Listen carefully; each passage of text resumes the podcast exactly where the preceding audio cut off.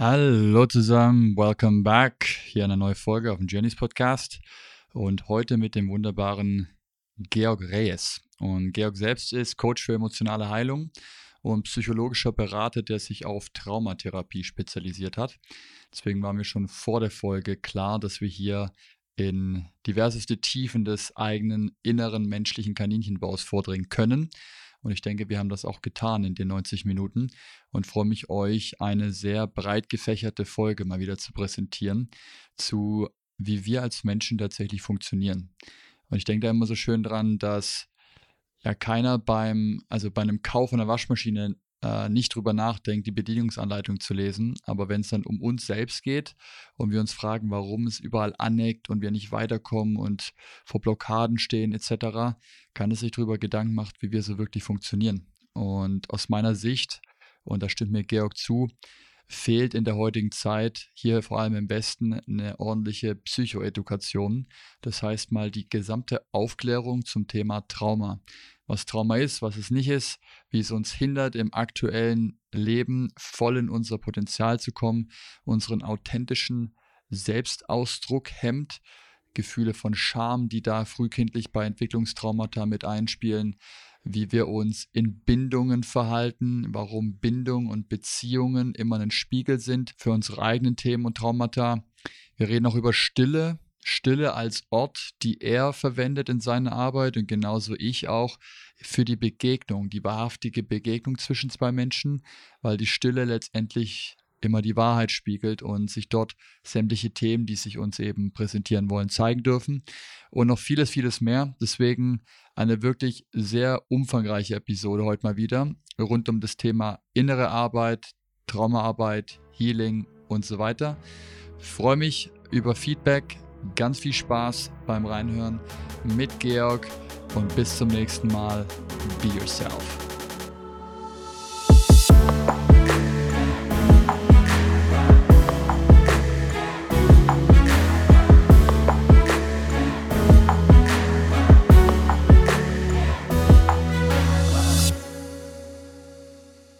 Herzlich willkommen, mein lieber Georg, zu einer weiteren Folge hier auf dem Journeys Podcast. Freue mich sehr aufs Gespräch mit dir. Mhm. Ja, danke, lieber Alex. Ich äh, freue mich auch. Unser zweiter Anlauf. Beim ersten wollte das Universum nicht, dass wir tiefer ins Eingemachte gehen. Ja, das hat das Internet nicht getan. Hm. Aber wir sind heute wieder im Gespräch, mal weg von der Oberfläche wollen und so gut es geht eben die Tiefen erkunden wollen in dem, was uns beide ja bewegt, in dem, was wir tun, unsere Arbeit, in der wir nachgehen. Es geht ja mit Sicherheit um Traumaarbeit. Ich würde sagen, so ein bisschen auch das Thema zu demystifizieren und dann zu schauen, wo wir im Gespräch landen, aber immer so dem, der roten Richtschnur zu folgen, was sich gerade im Gespräch ergeben möchte. Und ich glaube, das steht sinnbildlich für die Arbeit, die wir auch predigen und ähm, propagieren, ähm, dass es gar nicht so viel braucht, wie wir manchmal hm. glauben, sondern dass eigentlich alles schon da ist. Und da freue ich mich drauf. Hm. Ja. Ja, ich bin auch gespannt, was sich da ergeben möchte in unserem Gespräch. Ja. Ich fange mal so an. Die Frage habe ich schon ein paar Mal gestellt. Ich finde die ganz nice. Und zwar, wenn du überlegst, rückblickend in deinem Leben, einen Moment, der sehr einschneidend für dich war, der jetzt so rückblickend, wo du sagen kannst, oh, der hat definitiv eine Kursänderung gebracht und hat dich zu dem Mann gemacht, der du heute bist. Hm. Was war das? Ist eine spannende Frage und äh, da kommen jetzt so ein paar, so, so ein paar Dinge kommen auf, ähm, wo ich wirklich eigentlich ganz klar sagen kann, es gab ein Leben davor und danach. Ähm, würde ich tatsächlich sagen, war das, als ich auf die äh, Bücher von Eckart Tolle ähm, gestoßen bin, tatsächlich. Ähm, ja, also das war wirklich so, also man war vorher schon so ein bisschen, ich hatte mich schon langsam in das Kaninchenbau begeben ähm, und dann aber seine Bücher zu lesen und da halt so ein krass, also so, so viele Aha-Momente zu haben, ähm, das war schon sehr einschneidend, würde ich sagen. Ähm, und, und vielleicht hatte ich das im Nachhinein jetzt auch nochmal mit Trauma. Ich glaube, vielleicht auch, würde ich auch sagen, so jetzt in, diesem Zwei-Jahres-Training, wo ich mich befinde, von meinem Lehrer Thomas Hübel, ähm, da hat es auch einige dieser Momente gegeben, wo nochmal hm, ja, Dinge tiefer in mir landen konnten. Hm, ohne dass es jetzt so wie im Vergleich, wenn man jetzt irgendwie vielleicht so eine, so eine intensive psychedelische Reise hat, dann sind die so extrem intensiv, bei dem anderen werden, ist es so eine Akkumulation von vielen Erfahrungen. So, es ist jetzt nicht so einmal gewesen, sondern es war halt. Diese generellen zwei Jahre insgesamt, würde ich sagen, so da in diesem, in diesem ähm, Raum, in diesem Heilungsraum unterwegs zu sein und diese Erfahrungen zu machen ähm, und auch zu beobachten, wie, ähm, wie es bei anderen Menschen landet, das war schon auch nochmal sehr einschneidend, würde ich sagen. Also zu verstehen, wie kollektive Traumata, die Dynamiken davon sind, wie die wirken, wie das Kollektiv im Individuellen auch lebt und sich ausdrückt und wie Heilung stattfinden kann, wenn viele Menschen für ein gemeinsames Anliegen zusammenkommen und da diese Einstimmung und Präsenz praktizieren. Ähm, das war schon auch sehr einschneidend, würde ich sagen, ja. Das ist noch nicht lange her, wenn du sagst, in der Ausbildung, in der du dich gerade befindest mit Thomas Hübel? Genau, die ist, ähm, das sind eigentlich die letzten zwei Jahre tatsächlich, ja. Also ich äh, habe jetzt am Freit am Samstag ist jetzt das letzte Online-Retreat und dann sind zwei Jahre äh, vorbei, genau. Aber das, äh, da bin ich noch in dem Prozess sozusagen, ja. Ja, cool, das wusste ich gar nicht, aber ich folge Thomas Hübel auch und es ist ein spannender Charakter. da können wir sich auch gleich ein bisschen, bisschen Insight-Wissen von dir rausziehen, wird mich interessieren. Mhm. Mhm. Ähm, aber vielleicht ist ein guter Einstieg für, du hast dich jetzt die letzten zwei Jahre stark mit der Ausbildung im Thema Trauma, kollektiven Trauma und der Arbeit mit Thomas Hübel beschäftigt. Wie würdest du mhm. beschreiben, was du tust? Mhm. Also, was machst du den ganzen Tag, wenn du mit Leuten arbeitest? Hm. Ja, die, die, die Frage hattest du ja so schön auch äh, im, im ersten Anlauf äh, schon gestellt. Und ähm, was ich sagen würde, ist, ähm, also wenn es jetzt auch wirklich ähm, in der Arbeit mit Menschen geht und jetzt nicht so, ich mache Podcasts und mache so, so Teachings oder so, ähm, dann würde ich sagen, ist die Kunst von der Arbeit mit Menschen, ist mich so sehr auf mein Gegenüber einzustimmen und so vollkommen präsent zu sein bei ihm, sodass aus dieser Resonanz und aus dieser Verbindung heraus Impulse entstehen, Fragen und dergleichen, sodass ähm, Heilung von alleine stattfinden kann. So, ähm, das ist so ein, so ein Prinzip, das ich gelernt habe, dass ähm, unser Körper ist ja Natur und die Natur hat diese unglaublichen Selbstheilungskräfte. Und die kann er aber halt nur vollbringen, wenn der Mensch auch in seiner Natur ist. Und aufgrund von Trauma und diesen ganzen Überlebensstrategien trennen wir uns davon. Und dann aber, wenn wir wieder durch Präsenz und durch Einstimmung und durch akkurate Beziehungen wieder ein so ähm, kohärentes Feld kreieren können, ähm, dann kann ja, dann kann Heilung gewissermaßen von alleine stattfinden so. Und ähm, und das sehe ich so als meine als meine Kernaufgabe als guter Wegbegleiter oder als Coach oder Therapeut generell, ich glaube, das ist die Kunst von, von guter Beziehungsarbeit, ist sich so aufeinander einzustimmen ähm, und mein Gegenüber so vollkommen zu sehen und zu fühlen und ähm, ihn einfach wirklich so wahrzunehmen, wie er ist, mit all seinen Unvollkommenheiten, mit all seinen Struggles und Blockaden, ähm, da jemandem so ein Gefühl zu geben von, hey, ich sehe dich und ich fühle dich. Ähm, das ist so für mich die Essenz von, von guter Transformationsarbeit, ja. Jetzt meintest hm. du gerade, die Natur des Menschen, mhm. von der wir wegkommen durch Trauma. Was ist denn aus deiner Sicht die Natur von uns? Was bestimmt die? Mhm. Ich glaube, eine Sache, die, äh, also kann man wahrscheinlich äh, unterschiedlich differenzieren und viele Facetten ähm, beleuchten, aber eine ganz, ganz zentrale, würde ich sagen, ist, dass der Mensch von Verbundenheit ähm, angetrieben wird und dass Verbundenheit unsere tiefste Sehnsucht ist und am Ende des Tages auch unsere wahre Natur. So, ähm, dass es auf einer bestimmten Ebene bin ich davon überzeugt und ich glaube, die Ansicht wirst du auch teilen, dass es am Ende des Tages fundamental betrachtet keine wirkliche Trennung existiert, sondern dass wir wirklich ein Teil von etwas großen Ganzen sind. Ähm, und dementsprechend auch die Motivation von uns Menschen ist, aus dieser Ganzheit heraus ähm, und aus der Verbundenheit heraus ähm, in Interaktion zu gehen, Dinge zu erschaffen und ähm, ja, für mehr Schönheit und mehr Verbundenheit zu sorgen. So. Das, das würde ich sagen, so, das ist mhm. dem, was fundamental innewohnt. Ähm, und das ist auch, was auch der Essenz von Trauma fundamental innewohnt, weil Trauma ist die Essenz, die Essenz von Trauma ist diese Unverbundenheit, diese Abspaltung ähm, von dieser Uressenz und ähm, deswegen sind es so, so zwei krasse ähm, Seiten, wenn man das so sagen will. Ja. Hm. Die man auch sehr erlebbar auch in psychedelischen Reisen geschenkt hm. bekommt manchmal, wo man hm. das, was wir jetzt besprechen, einfach erfahrbar gemacht wird, auch in tiefen meditativen States möglich ist, aber in so einem direkten Erfahrungsmoment, wenn die Trennung wegfällt und wir erfahren, dass wir tatsächlich verbunden sind, schon immer sind. Mhm. Und gerade wenn jemand schwerst traumatisiert und wenn wir nachher mal kurz über Entwicklungstrauma sprechen, das vielleicht seit, seit früh an gar nicht kennt, ein sicheres Gefühl im eigenen Körper. Und da war so viel Chaos, so viel Stress, so viel Angst, so viel Überanspruch, Beanspruchung vom eigenen Körper und im Nervensystem, dass seit man klein ist, vielleicht gar nicht innewohnt im eigenen Körper und es gar nicht kennt. Und plötzlich ist einmal in so einem Moment, wenn der, der Schalter umgelegt wird, das Gefühl von Verbundenheit da. Das ist mhm. verrückt, wenn man das noch nie gekannt hat. Und ich kann da von mir selber sprechen, weil das bei meinen ersten Erfahrungen dann wirklich so war. Das war dann tatsächlich so, ah, warte mal. Ah, krass.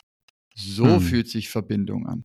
Mit mir und durch die Verbindung, die ich in mir spüre, das heißt überhaupt mal mich selbst in mir spüre, dann auch überhaupt erst in Kontaktfähigkeit kommen mit dem, was da außen ist, auf mhm. einer tiefen, ver verbundenen Ebene. Und dann macht es Klick, Klick und dann verstehe ich auch, ah ja, okay, das, was innen, so auch außen und das, was ich außen suche und ich im Innen habe, kann ich nicht finden und diese ganzen Prinzipien, die dann klar werden.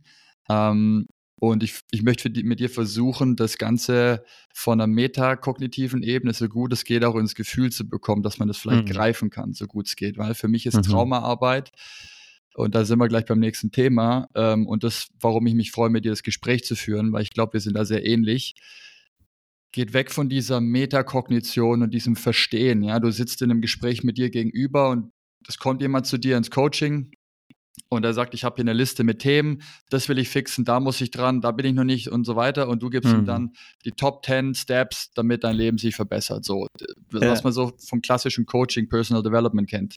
Ja. ja. Und da möchte ich gerne ein bisschen debunken und vielleicht auch ein bisschen kritisch drauf gucken. So, mhm. warum, warum ist dieses diese ganzen Psycho-Coachings, Psycho-Edukations-Coaching-Szene, die Schatten, die Schattenseite so ein bisschen davon beleuchten mit dir und gerne auch ein bisschen mhm. kritisch, mhm. ähm, warum das niemals zu wahrer Transformation führen kann, wenn wir auf der Ebene mhm. bleiben. Ja, da hast du ja schon was super äh, Wichtiges gesagt und auch so ein bisschen gezeigt, dass diese ganzen Ansätze und Strategien, die ja auch irgendwo auch eine gute funktionale Seite haben können, ähm, heutzutage sehr missbräuchlich verwendet werden oder auch ist die Frage, wissen wir das oder wissen wir das nicht oder ist da einfach unterbewusst eine Motivation dahinter? Ähm, ich sehe einfach zum großen Teil bei vielen Menschen ähm, diese Tendenz, zum einen, dass wir denken, dass bloß weil wir theoretisch eine Antwort haben auf ein Problem, dass es dann auch so leicht umzusetzen ist. Und ne, ich, wie du selber schon gesagt hast, ich gebe dir jetzt die zehn Steps, du musst, äh, du musst eine Meditationspraxis mhm. machen, du solltest deine Kompensation loswerden, du solltest nicht prokrastinieren, du solltest positiv denken. Also so irgendwie so Ratschläge, die irgendwo ja irgendwo schon Sinn machen, aber die aus der, aus der Intention heraus, wie ich sie sage, schon verdeutlichen, dass ich eigentlich nicht wirklich verstanden habe, was eigentlich das eigentliche Problem ist. Weil lass es Prokrastination sein, lass es Perfektionismus sein diese Verhaltensmuster sind ja nicht das Problem. Sie sind ja ein Ausdruck von was tiefer liegenden. Und, ähm, und das ist einfach, und das ist egal, ob wir da über klassisches Coaching sprechen oder über die Verhaltenstherapie, ist, dass wir halt häufig nur an der äußersten Schale rumstoktern, so äh, das Verhalten oder lass es sogar ein Denkmuster sein. Aber wir fragen uns selten, warum denkt ein Mensch so, wie er es tut? Warum verhält sich ein Mensch so, wie er es tut? Ähm, und wenn wir, die, wenn wir dem Kaninchenbau lang genug folgen, dann würden wir halt merken, ah ja, okay, das liegt daran, dass wir halt tief im Innern, vor allem im Körper, so viel Schmerz und so viel Stress, unverarbeiteten Stress in uns haben, dass wir dann diese Verhaltsmuster an den Tag legen, um zu überleben. Also das sind dann sogenannte Kompensations- oder Überlebensstrategien, die aber auch dazu führen, und das ist auch eine weitere Dynamik, die dem Ganzen innewohnt, ist dadurch, dass der ganze Stress im Körper ist, und wir nicht im Körper sein müssen und dann haben wir das Phänomen von Dissoziation und so, dass wir dann halt eigentlich keine andere Wahl haben, als total in den Kopf zu gehen. Und dann ist ja Trauma, ein, ein großer Teil von Trauma ist die Abspaltung zwischen meinem Körper und meinem Verstand. Und dann kann ich mit ganz viel, und dann versuchen wir ganz viel über uns zu wissen und unsere Glaubenssätze zu erkennen und haben schon ganz viel verstanden. Also es gibt Menschen, die können dir eine Doktorarbeit drüber schreiben, warum sie so sind, wie sie sind und wie das alles zusammenhängt mit der Erfahrung ihrer Eltern. Und trotzdem sind ja nur noch total verstrickt darin. Das heißt, Erkenntnis allein bringt eigentlich relativ wenig. es ist trotzdem wichtig. Äh, Erkenntnis weist uns den Weg und kann uns Handlungsoptionen geben, aber Erkenntnis allein bringt relativ wenig. Und das ist halt auch eine weitere Dynamik, warum dann halt diese ganzen ähm, lösungsorientierten Ansätze eigentlich nur eine Form von Kompensation sind, weil wenn ich mich mit der Lösung beschäftige, die Lösung ist ja häufig auch schon in der Zukunft. Das heißt, wir sind irgendwo in der Zukunft und wir wollen irgendwo anders hin. Und was wir eigentlich damit versuchen äh, zu ähm, umgehen, weil wenn ich mich mit der Lösung beschäftige, dann bedeutet es ja schon auch gleichzeitig, dass ich nicht da sein möchte, wo ich bin, im, im Prozess, der eigentlich wirklich in mir ist.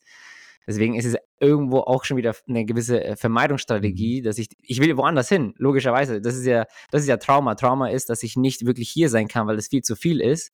Also es sind viele dieser Strategien selbst sind aus einer, ähm, aus, aus einer Vermeidungsstrategie eigentlich äh, motiviert sozusagen. Ja, das ist so das, was in mir aufkommt. Und ich meine, da gibt es noch viele weitere äh, Dynamiken und ich glaube, das ist schon mal vielleicht ein ganz guter Anfang, um so, damit du vielleicht darauf eingehen kannst und wir noch tiefer ja, reinschauen können. Ähm, ja. Schön, schön. Ja, gu gute Ansätze mit dabei. Ich ähm, würde da mal einen rauspicken wollen und der ist dieses, ich schaffe es aufgrund von Trauma nicht im Hier und Jetzt zu sein. Das ist eigentlich vielleicht auch schon die Definition, die hm. man nutzen könnte für Trauma, hm. die mhm. Unfähigkeit, präsent im Hier und Jetzt zu sein.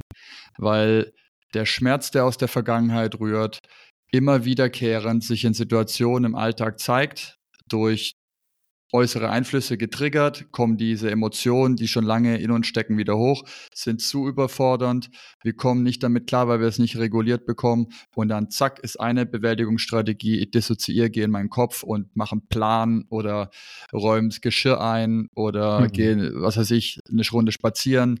So, und was prinzipiell, also zum Beispiel jetzt, ich, ich, ich bewege mich oder ich gehe raus in die Natur, können wir jetzt sagen, ist super, ja, es ist, ist hilfreich. Äh, du sollst dich bewegen, sollst frische Luft schnappen, aber wenn das in einem Zusammenhang passiert mit Vermeidung von dem, was sich dir gerade zeigt, dann sind wir wieder in diesem mhm. Verhaltensmechanismus, der eben wegführt von dem, ich kann nicht mit dem, was gerade da ist, im Hier und Jetzt sein. Mhm. Und das finde ich ein, ein wichtiges Eingangstor auch zum Verständnis, in der Arbeit, die du machst, in der Arbeit, die, die ich mache, die, die mein Team macht, ist es, da geht's in der Regel und auch auf den Retreats, da wird immer gesprochen von vergiss, was morgen ist, vergiss, was gestern war, was ist jetzt? Und dann kommen die Fragen, ja, aber, aber, aber, und dann, aber mhm. das und, und da muss es noch hin und da gibt's noch andere Sachen. Dann sage ich immer, the work is here. So, mhm. egal was du glaubst mitzubringen und wo es potenziell noch in deiner Vergangenheit hinführen kann, ob du drei Jahre alt warst, 15 Monate alt warst, ganz egal, dein Körper hat eh alle Informationen gespeichert und du musst, das ist eine gute Nachricht hier, nicht mhm. wissen, wo du anfangen musst zu suchen, sondern du bist einfach nur präsent im Hier und Jetzt. Und das ist, sag ich immer so schön, das ist das Einstiegstor. Mhm. Und da hm. geht's dann rein und ab da folgst du im Prinzip diesem inneren Prozess und da steckt halt, das ist gerne die Gegenfrage an dich, je größer das Trauma ist, je größer die Ladung ist, die noch nicht verkörpert, gehalten und reguliert werden kann, desto stärker auch der Impuls, eben nicht im Hier und Jetzt zu sein und rauszugehen aus dem jetzigen Moment. Und deswegen ist es eigentlich immer wieder ein Zurückführen in die Präsenz, ein Zurückführen in den, was ist hier gerade, durch den Atem vielleicht gelenkt, hm. spür mal in dich rein, fühl mal in dich rein, was ist das gerade und dann gemeinsam, und das hast du vorhin schon aufgemacht in der Arbeit, die du machst, in diesem dynamischen Beziehungsfeld, in der Koregulation auch dann, sofern du es kannst, dich selbst zu fühlen als Coach oder Therapeut, dem hm. anderen eigentlich nur spiegelst, was gerade in dir passiert durch ihn und hm. ihm dann hilfst bei der, bei der Führung in diesen Kaninchenbau. So. Total. Genau, und da hast du eigentlich schon auch was super Wichtiges gesagt. Und das ist, glaube ich, auch das Dilemma, was viele Leute kennen. So ist ja Trauma da zeichnet sich ja auch aus durch ein Gefühl von Ausgeliefertsein, Hilflosigkeit und Ohnmacht. Und das passiert ja, weil wir damals alleine gelassen wurden mit diesen Gefühlen. Also das heißt, Trauma ist ja nicht nur einfach, ich, ich, ich, ich erfahre Schmerz, sondern ich bin auch alleine damit. Und, und diese, diese, diese, diese Erinnerung oder diese Angst, die ist ja irgendwie unterbewusst noch in uns da. Und das haben wir auch, wenn Menschen bei uns da sind, wenn uns irgendein Coach irgendwelche Ratschläge gibt, dann habe ich ja nicht wirklich das Gefühl, dass du mit mir verbunden bist. Und, ähm, und das ist genau das Dilemma, weil meine, meine Philosophie äh, ist, dass wir dafür ein Du brauchen. Also wir brauchen wirklich ein Gegenüber, was uns bei diesen schwierigen äh, Prozessen und unverarbeiteten Erfahrungen hilft. Aber damit ich dieses Du auch wirklich spüren kann, muss ich sie ja fühlen können. Also ich muss dich ja fühlen können und ich muss ja wahrnehmen können, dass du wirklich bei mir bist und wirklich bezogen bist und mir wirklich positiv zugewandt bist und nicht aus, weil wenn ich dir Ratschläge gebe, dann ist ja so ein bisschen häufig, nicht immer, aber häufig ist ja so, so ein Sub, Subbotschaft ist ja, ich will dich anders haben, wie du gerade bist. Ne, du bist ja irgendwie, du bist ja irgendwo stuck in irgendeinem Prozess und ich helfe dir jetzt da rauszukommen. Aber eigentlich will ich, dass du anders bist. Und das macht es nicht einfacher, dann wirklich, mich wirklich mhm. tiefer auf meinen Prozess einzulassen, weil das mir ja keine Sicherheit gibt. Also da ist ja wirklich, wirklich Sicherheit das A und O auf Nervensystemebene, dass ich mich sicher fühle. Ähm, aber dafür brauchen wir halt häufig ein Du und wir brauchen das richtige Setting. Ich meine, du wirst es ja wissen, wenn man Menschen durch, durch diese Erfahrungen begleitet, dass Sicherheit, also ohne Sicherheit macht das halt absolut keinen Sinn, solche Sachen zu machen. Ähm, und Sicherheit, dafür brauchen wir halt ähm, wieder wirklich Menschen, die wirklich wissen, wie man Menschen da halt so durchführt, vielleicht auch, ja.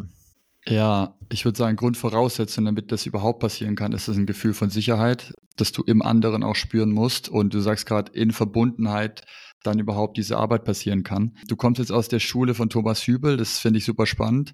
Ähm, bei mir ist so Samuel Wittmer Schule noch ein bisschen im Hintergrund und er behauptet, und das würde ich gerne wissen, ob wie, wie Thomas Hübel dazu spricht oder wie du drüber denkst, mhm. sagt er so, Samuel Wittmer sagt im Prinzip, ein, ein Grundproblem, wenn nicht das Urproblem des Menschen ist, die Vermeidung der Einsamkeit. Mhm. So das Gefühl, das in uns allen irgendwo tief drin sitzt, dass wir nicht verbunden sind. Zunächst mal, wenn wir jetzt auf einer persönlichen Ebene schauen, durch die fehlende Verbindung zu unseren Eltern, aber dann auch die Abspaltung von dem, sag mal, dem, dem Höheren, ja, also sag mal dem Göttlichen oder dem Universellen, dem Teil, der uns da noch fehlt, wo wir dann auch in der spirituellen Arbeit sind irgendwann. Aber dieses, das Gefühl und der Glaube, dass wir nicht verbunden sind auf so vielen mhm. verschiedenen Ebenen und dann zu diesem Gefühl von Einsamkeit führt und das um alles in der Welt vermieden werden möchte, von jedem. Mhm. Und mhm. deswegen sieht man ja, äh, ich kenne das auch aus dem Bekanntenkreis, so der Typ ist endlich Single nach sieben Jahren Verbindung mit einem Partner und erst zwei Wochen Single und dann ist er in der nächsten Beziehung. Und ich denke mir, warum? Hm. Warum schaffst du es nicht, mal ein bisschen mit dir zu sein und zu warten und mal reinzuschauen und ähm, vielleicht das einfach mal als Feld aufgemacht und was so der Thomas Hübel Schule dazu sagt, dieses Gefühl von Einsamkeit. Ich kenne das sehr gut hm. und es ist ein sehr, boah, wenn ich das beschreiben müsste, dann ist es halt ein Gefühl, das, wie du es vorhin gesagt hast, das zieht nach unten, das macht dich klein, das ist super traurig, das ist so ein Ausgeliefertsein, so ein mhm. Ohnmächtigsein, so ein Niemand kommt zu Hilfe. Und wenn ich das weiterspiele, dann geht das fast in so eine existenzielle Angst über. Das ist so wie, ich, ich komme da nicht mehr raus und ich bin verloren da drin. Und das mhm. zeigt sich oft auch auf psychedelischen Reisen. Ja, wenn diese Tür aufgeht und wir dann da reinfallen, aber gerade vielleicht mit so Hilfsmitteln wie Psilocybin, und einer, einer entsprechenden Guidance da mal nicht rausgehen und dem einfach wieder widerstehen und standhalten und am Ende dann erfahren, oh, ich fall da vielleicht durch und bin dann in einer vollkommenen Verbundenheit mit allem, was existiert. Und es ist die, die Illusion, der ich da eben auf den Leim gegangen bin. Aber da mal den Ball zurück zu dir, mhm. zum Thema Einsamkeit.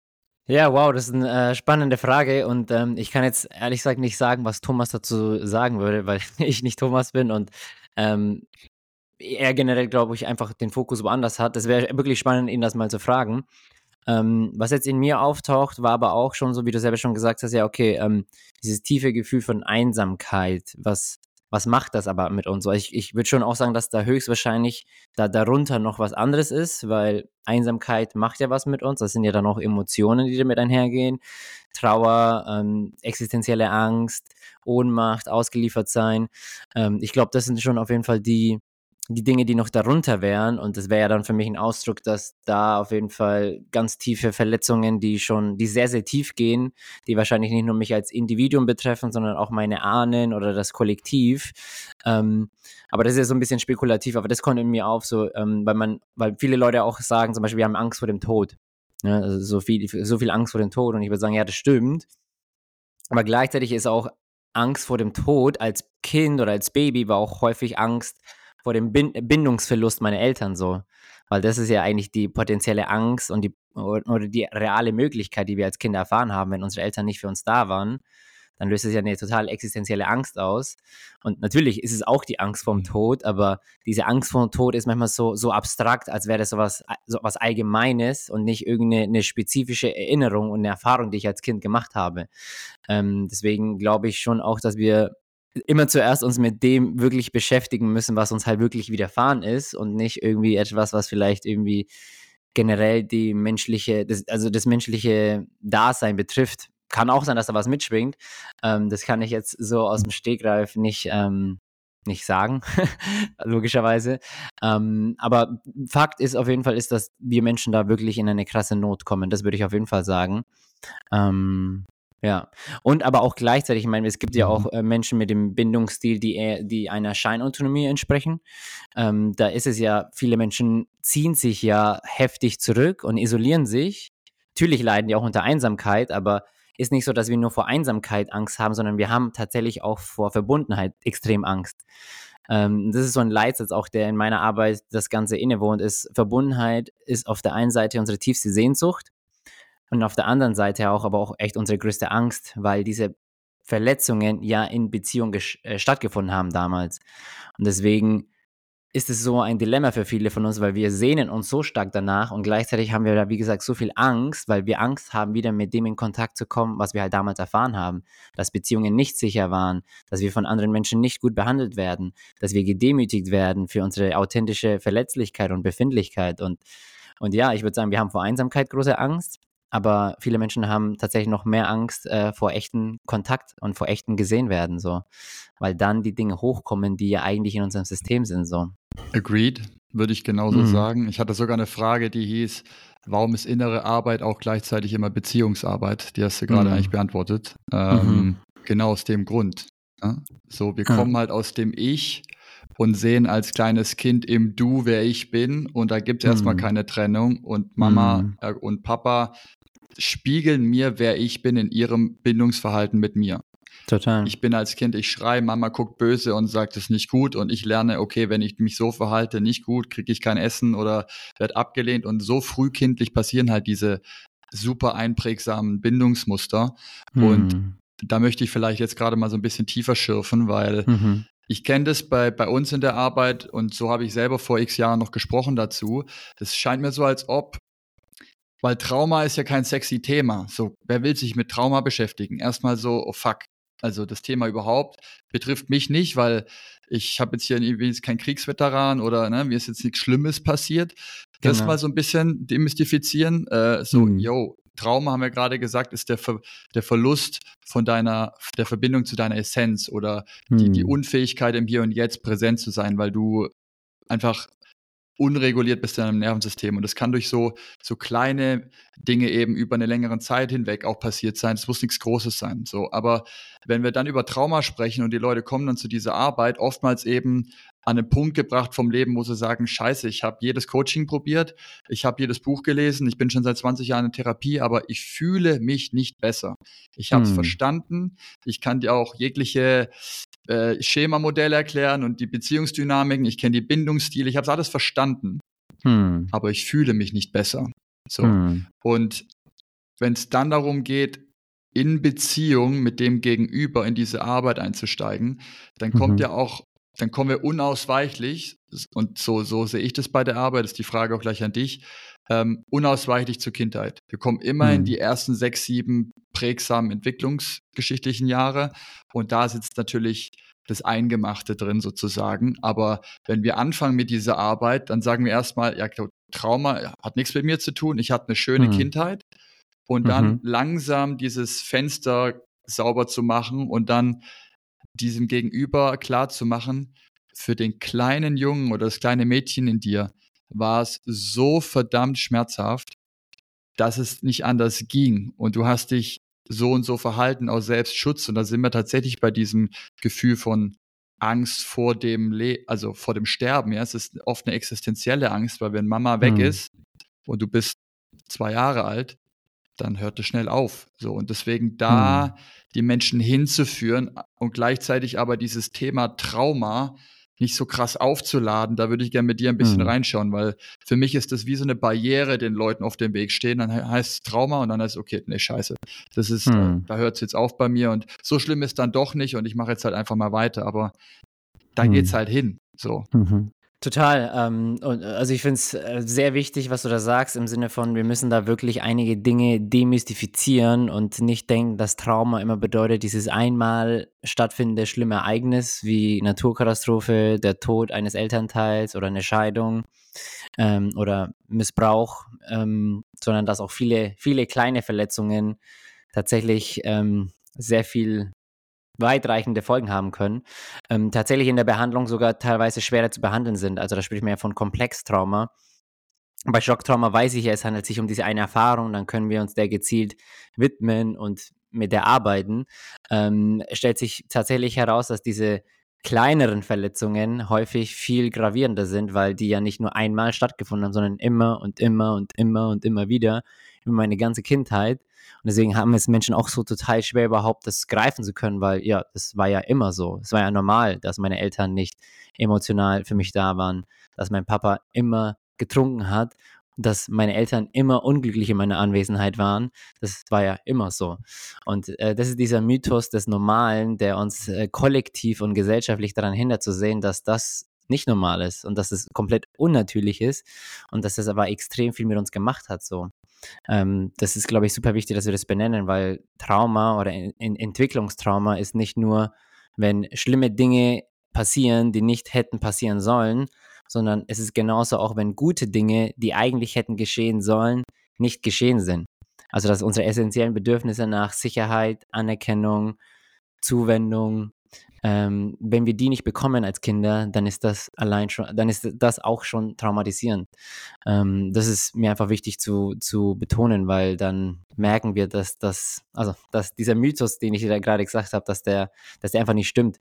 Und wie du selber schon gesagt hast, so ja, meine Kindheit war ja schön. Und dann mhm. fragst du Menschen ein paar Fragen dazu und die können dir überhaupt nichts mehr über die Kindheit sagen. Viele Menschen können sich überhaupt nicht mehr an ihre Kindheit erinnern, und wenn das schon der Fall ist, dann ist es, dann sagt es auch schon sehr viel aus. Wenn ich mich nicht erinnern kann, wie es war für mich mit fünf, sechs Jahren äh, zu Hause bei meinen Eltern zu sein, dann sollte mich das schon zum Nachdenken anregen, ja. So war es bei mir. Als ich mit der Arbeit angefangen habe, konnte ich dir nichts genau sagen vor 13.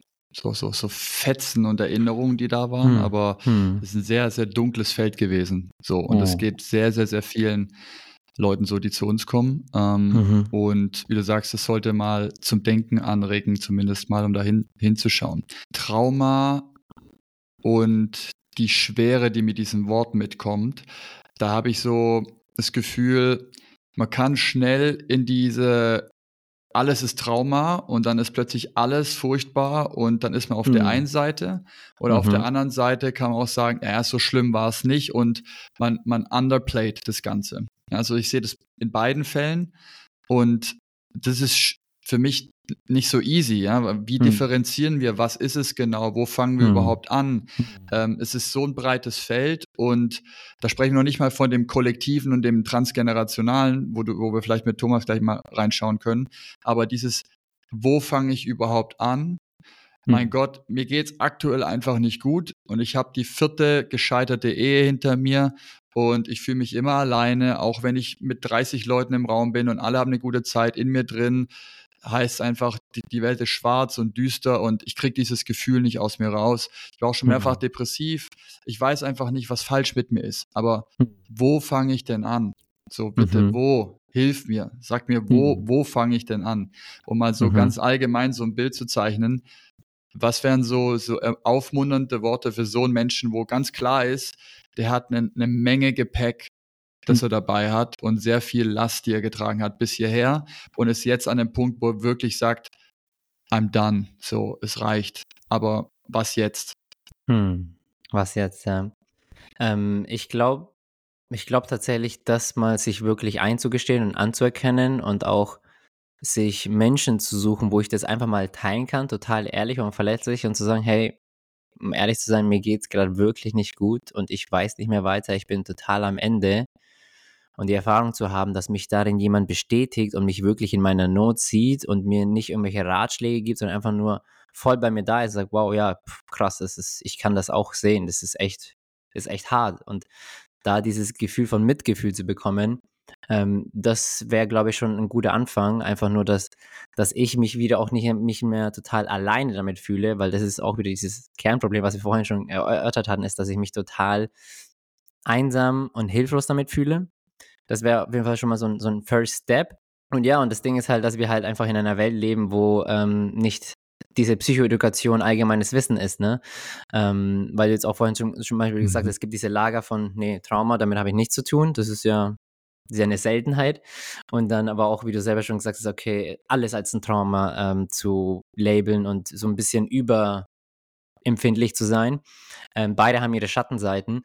Und ähm, was mir da einfach noch wichtig ist zu sagen, also man muss schon differenzieren viele Leute sagen, oh, wir hatten gerade ein Team-Meeting und das war so traumatisch, das war so schlimm, so anstrengend.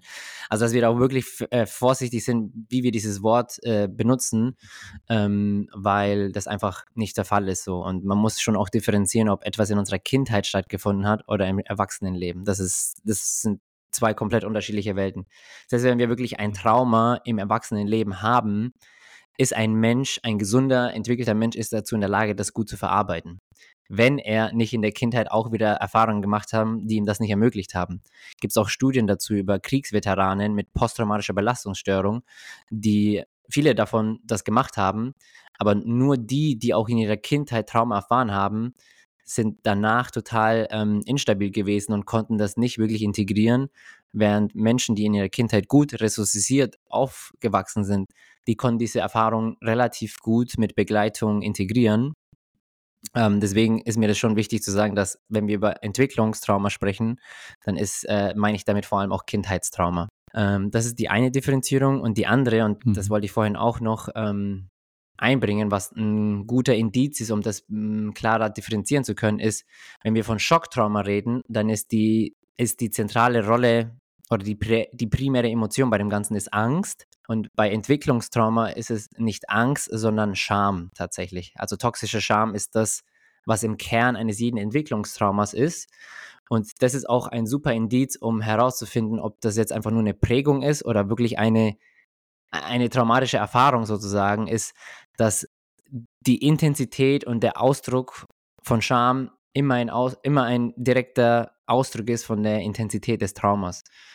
Und wenn ich das Gefühl habe, so, okay, ich, ich, ich habe so viel Scham in mir und ich habe Selbstbilder und Überzeugungen über mich selbst, die so tief meinen Selbstwert erschüttern, dann ist es immer ein gutes Indiz dafür, dass, das, ähm, dass wir da von traumatischen Erfahrungen sprechen. So.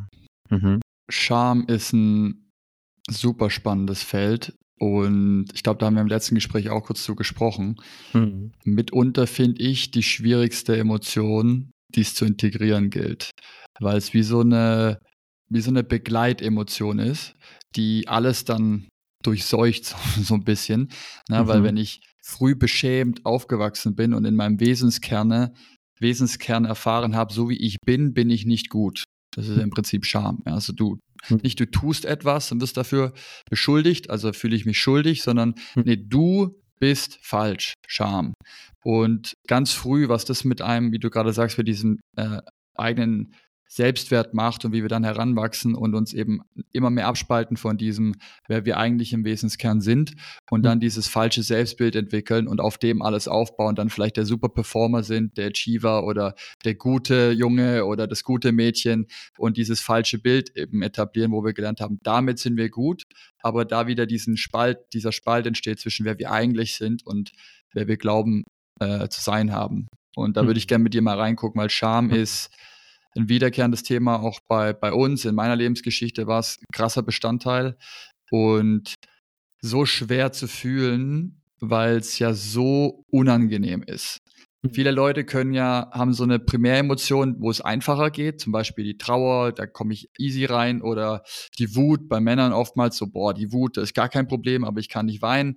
Also mhm. da gibt es immer so wie so, so Camps, aber mhm. Scham erstmal will keiner Scham fühlen und hm. so zugeben überhaupt mal ist ja inhärent in Scham willst du nicht, du schämst dich dafür, deswegen ziehst du alles zurück, machst dich klein, verschwindest praktisch im Boden und ich schäme mich für mein Tun, mein Verhalten, mein Sein und plötzlich schäme ich mich auch für meine Trauer, schäme ich mich für meine Freude. Das heißt, wenn ich irgendwie tanzen möchte und alle sind völlig ausgelassen auf einem Festival und tanzen, aber ich bin so im Kern beschämt, dass ich selbst bei dieser immensen Freude um mich herum mich immer zurückhalten muss, weil ich mich schäme, auch da aus mir rauszukommen hm. und Freude zu fühlen.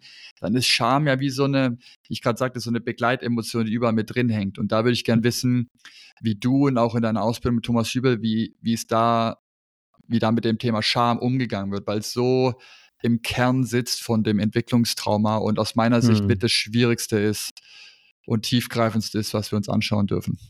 Hm. Total. Ähm, ist schön, dass du auch schon so diesen, diesen Rahmen so äh, geframed hast, dass das wirklich echt nicht einfach ist, mit dieser Scham wirklich zu arbeiten, vor allem alleine. Ähm, und es ist mir vielleicht auch noch wichtig zu differenzieren, dass meinem Verständnis nach Scham keine echte primäre Emotion ist, die einem die ähm, Ausdruck unseres authentischen Selbst ist, wie Trauer, Wut oder Angst, sondern Scham ist etwas Erlerntes. Also Scham haben wir durch die Beziehung mit unseren Eltern oder unseren Bezugspersonen gelernt. Und wie du selber schon gesagt hast, Scham ist ja in dem Fall auch keine richtige Emotion, sondern ist ja eher so eine Art Auffassung, eine ganzheitliche Auffassung, sowohl psychologisch als auch biologisch, von irgendwas stimmt nicht mit mir. Ich bin falsch.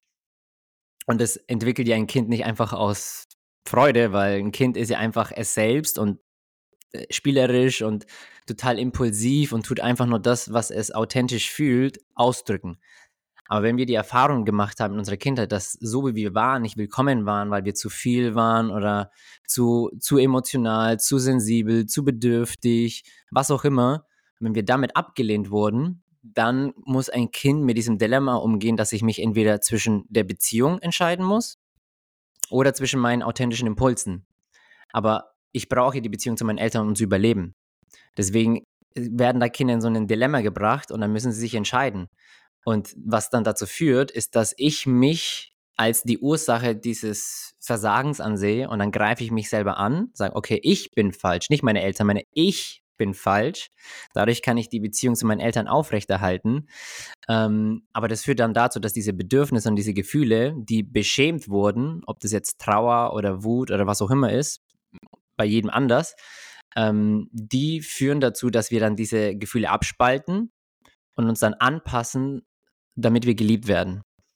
Und das ist auch selber, wie du schon gesagt hast, manche Menschen ähm, oder Männer zum Beispiel können nicht weinen, weil wir damals gehört haben, ein, ein echter Mann weint nicht oder ein, äh, also so Indianer kennen keinen Schmerz oder all diese Sachen oder Frauen dürfen nicht wütend sein. Also es ist tatsächlich so, dass Scham wie so ein, wie so ein Kleber ist in unserem System, der sich an diese, an diese Emotionen und Gefühle und Bedürfnisse festgeklebt hat ähm, und das dann aktiviert wird, wenn wir mit diesen Gefühlen in Kontakt oder dabei sind, damit in Kontakt zu kommen. Ähm, Genau, aber mir da wichtig ist an sich, dass es bei der Scham an sich nichts zu durchfühlen gibt, weil das ja nicht diese primäre Emotion ist, sondern mhm. eigentlich ist, liegt die Kunst darin, so viel Sicherheit zu erschaffen zwischen Menschen oder auch bei mir, wenn ich jetzt gerade mit Scham in Berührung komme, hast du ja selber schon gesagt, ich schäme mich, dass ich mich schäme und ich, also ich will das nicht zeigen, weil sonst ist es ja die ganze Zeit so ein Selbstangriff, weil, weil Scham ist eigentlich, ich greife mich selbst an, ich werte mich selbst mhm. ab und wenn das aber mein Gegenüber mitbekommt, weil er weil er eingestimmt ist, weil er präsent ist, weil er bezogen ist und mitfühlend ist mit mir und sagt, hey, ich, ich nehme wahr, dass du dich schämst und das ist ja auch okay, das ist ja ein Ausdruck deiner Vergangenheit und mit dir ist nichts falsch, du darfst dich schämen und du darfst so sein, wie du bist und wenn ich da diese Erfahrung mache von, oh, ich werde willkommen geheißen, ich werde akzeptiert, ich werde mit Mitgefühl ähm, begegnet, dann kann da erstmal ein bisschen mehr Raum entstehen. Und durch mehr mhm. Raum und durch mehr Präsenz und mehr Containment, wenn wir da lange genug bleiben würden, das ist jetzt sehr simplifiziert runtergebracht, aber wenn wir damit lang genug bleiben, dann würden wir irgendwann mit dem in Kontakt kommen, was unter der Scham liegt, was damals abgespalten wurde. Und dann kämen halt unsere Bedürfnisse und Gefühle hoch von damals, ob das jetzt Trauer oder Wut ist, ähm, die könnten dann wieder hochkommen und prozessiert werden und, ähm, und wir könnten dadurch diese Schamschichten lösen sozusagen, ja. Aber mir ist einfach wichtig zu betonen, dass Scham bei Scham es eigentlich nicht zu durchfühlen gibt, sondern mhm. es darum geht, erstmal uns selber mit Akzeptanz zu begegnen, weil das ist ja das, das Antidot zu Scham. Scham ist Selbstangriff und Selbstablehnung, also ist das Heilmittel Akzeptanz und Mitgefühl. Und dann kommen wir mit den äh, primären, eigentlichen Emotionen in Kontakt und dann können wir die heilsam äh, vervollständigen, sozusagen, ja. ich glaube, mit Kleber kann man sich gut einfühlen in die Scham. Das ist so ein ekliges, hm. klebriges äh, Gefühl hm. einfach, ja. Mhm. Und ähm, wichtiger Punkt, wie du gerade meintest, es geht, es geht nicht darum, die Scham durchzufühlen, sondern in den authentischen Selbstausdruck zu kommen, was die Scham zurückhält, aber das darunterliegende frei zu hm. machen und in die Wut und dann voll in die Wut oder in die Trauer und so weiter reinzukommen, durch diesen gegenüberen sicheren Raum, der geschaffen würde, mit einem einfühlsamen anderen Menschen, der dich so sieht, wie du bist und du da mal vielleicht zum ersten Mal lernst, dass es okay ist, dass du dich schämst mhm. und dir das beigebracht wurde, es aber falsch ist. Und ähm, wie, wie heftig das ist zu sehen, wenn ein 45-jähriger Mann in so einem Erstgespräch nach so einer Begegnung dann vielleicht sagt, ich habe das Gefühl, ich habe mich zum ersten Mal gesehen gefühlt jetzt. Mhm. Und das ist erschütternd, weil ich höre das sehr häufig. Und mhm. wie krass diese Aussage im Kern ist. So, ich wurde noch nie so gesehen, wie ich eigentlich bin. Boah, ist krass. Mhm. Und ich höre das nicht nur einmal im Monat. So, das ist das sehr, sehr häufig. Und mhm das immer wieder bei dem The Myth of Normal, ja, Gabor Mata hat ein Buch sogar zugeschrieben, dieses, mhm. ja, es ist nicht normal, dass es so ist. Wir leben in einer Gesellschaft, wo der Scheiß leider normalisiert wurde, aber es ist alles andere als normal und bitte Leute, aufwachen zu dem Fakt, dass es einfach so nicht sein sollte. So, es hm. ist einfach nicht sauber. So, hm. nicht gesund und nicht so, wie es eigentlich sein könnte. So, jetzt müssen wir leider mit dem Fakt arbeiten, wie es halt nun mal ist. Da sind wir wieder bei Akzeptanz hm. und äh, dann von dort zurückarbeiten und schauen, was wir tun können. Ähm, mhm. Aber der mhm. Punkt, der gerade bei dir durchkam, war fühlen. Und es hm. ist so ein auch stark genutztes äh, Wort bei diesem ganzen Trauma-Healing-Aspekt. So, wir müssen das hm. alles fühlen. Und da würde ich gerne mit dir reingucken. So hm. der Unterschied zwischen fühlen und fühlen und fühlen und ich fühle mich tot zu hm. ich fühle, was zu fühlen gilt und kann es dann loslassen. Vielleicht einfach mal hm. da aufgemacht, was dir dazu gerade kommt. Mhm, ähm, das ist auch super wichtig, das ein bisschen genauer zu beleuchten, weil es da auch Schattenbewegungen gibt, wie du selber schon gesagt hast, ähm, in äh, krassen spirituellen Kreisen, die ganze Zeit, oh ja, du musst alles durchfühlen und ganz tief reingehen in den Schmerz und dann möglichst ausagieren vielleicht auch. Das sind ja diese klassischen kathartischen Methoden, ne, die auch durch diese Osho-Bewegung ähm, einhergegangen sind, äh, die Wut komplett rauszulassen und rumzuschreien und den Hass auf die Eltern mal wirklich rauszulassen und so. Ähm, das ist kein nachhaltiges Fühlen. Ähm, weil wir ja auch heute durch die Neurowissenschaft wissen, dass wir ja diese neuronalen Bahnen haben und durch Wiederholung ja, werden diese Bahnen ja nur noch mehr verstärkt. Das heißt, es, diese ganzen kathartischen Methoden führen eigentlich am Ende des Tages nur noch dazu, dass wir viel, viel wütender werden und diese Muster nur noch mehr reinszenieren. Deswegen ist da wirklich diese, eine, eine neue Erfahrung zu machen so, so wichtig, weil wenn ich hundertmal die Wut ausagiere und durchfühle, aber nicht wirklich reguliert bin und wirklich mit mir im Kontakt bin, dann mache ich keine neue Erfahrung. So, es muss irgendeine Art von neuer Erfahrung stattfinden. Und es kann auch bedeuten, dass ich diesmal die Trauer im Kontakt durchfühle, sodass ich heute die Erfahrung mache, ah ja, ich, ich, ich, ich trauere immer noch, aber es ist okay, weil ich damit nicht mehr hilflos und alleine bin. So, weil jemand anders meine Hand hält, weil mich jemand anders fühlt.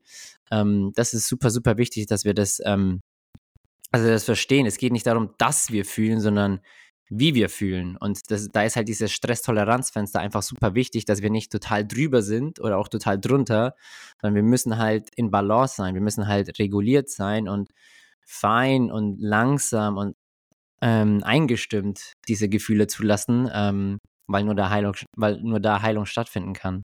Schön gesagt. Und du meintest gerade, wir brauchen die neue Erfahrung. Das ist oft der, das Element, das fehlt. So wir, wir gehen durch diese Prozesse durch und fühlen das alles, aber dann ist die, wo ist die neue Erfahrung, die gemacht wird, die das, das Alte überschreibt und mit einer neuen Erfahrung neu kodiert sozusagen auch im Gehirn. Und da sagtest du, im Kontakt diese Erfahrung machen. Jetzt ist es so, mhm.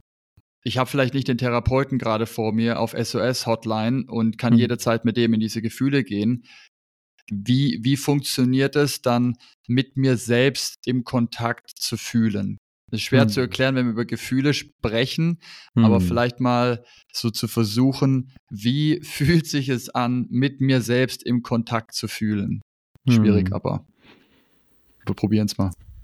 Wie fühlt es sich an, mit mir im Kontakt zu fühlen? Ähm, ja, das ist eine, vielleicht auch ein bisschen so ein Problem, weil viele Menschen überhaupt nicht diese Referenzerfahrung haben, äh, weil wir die nie gemacht haben.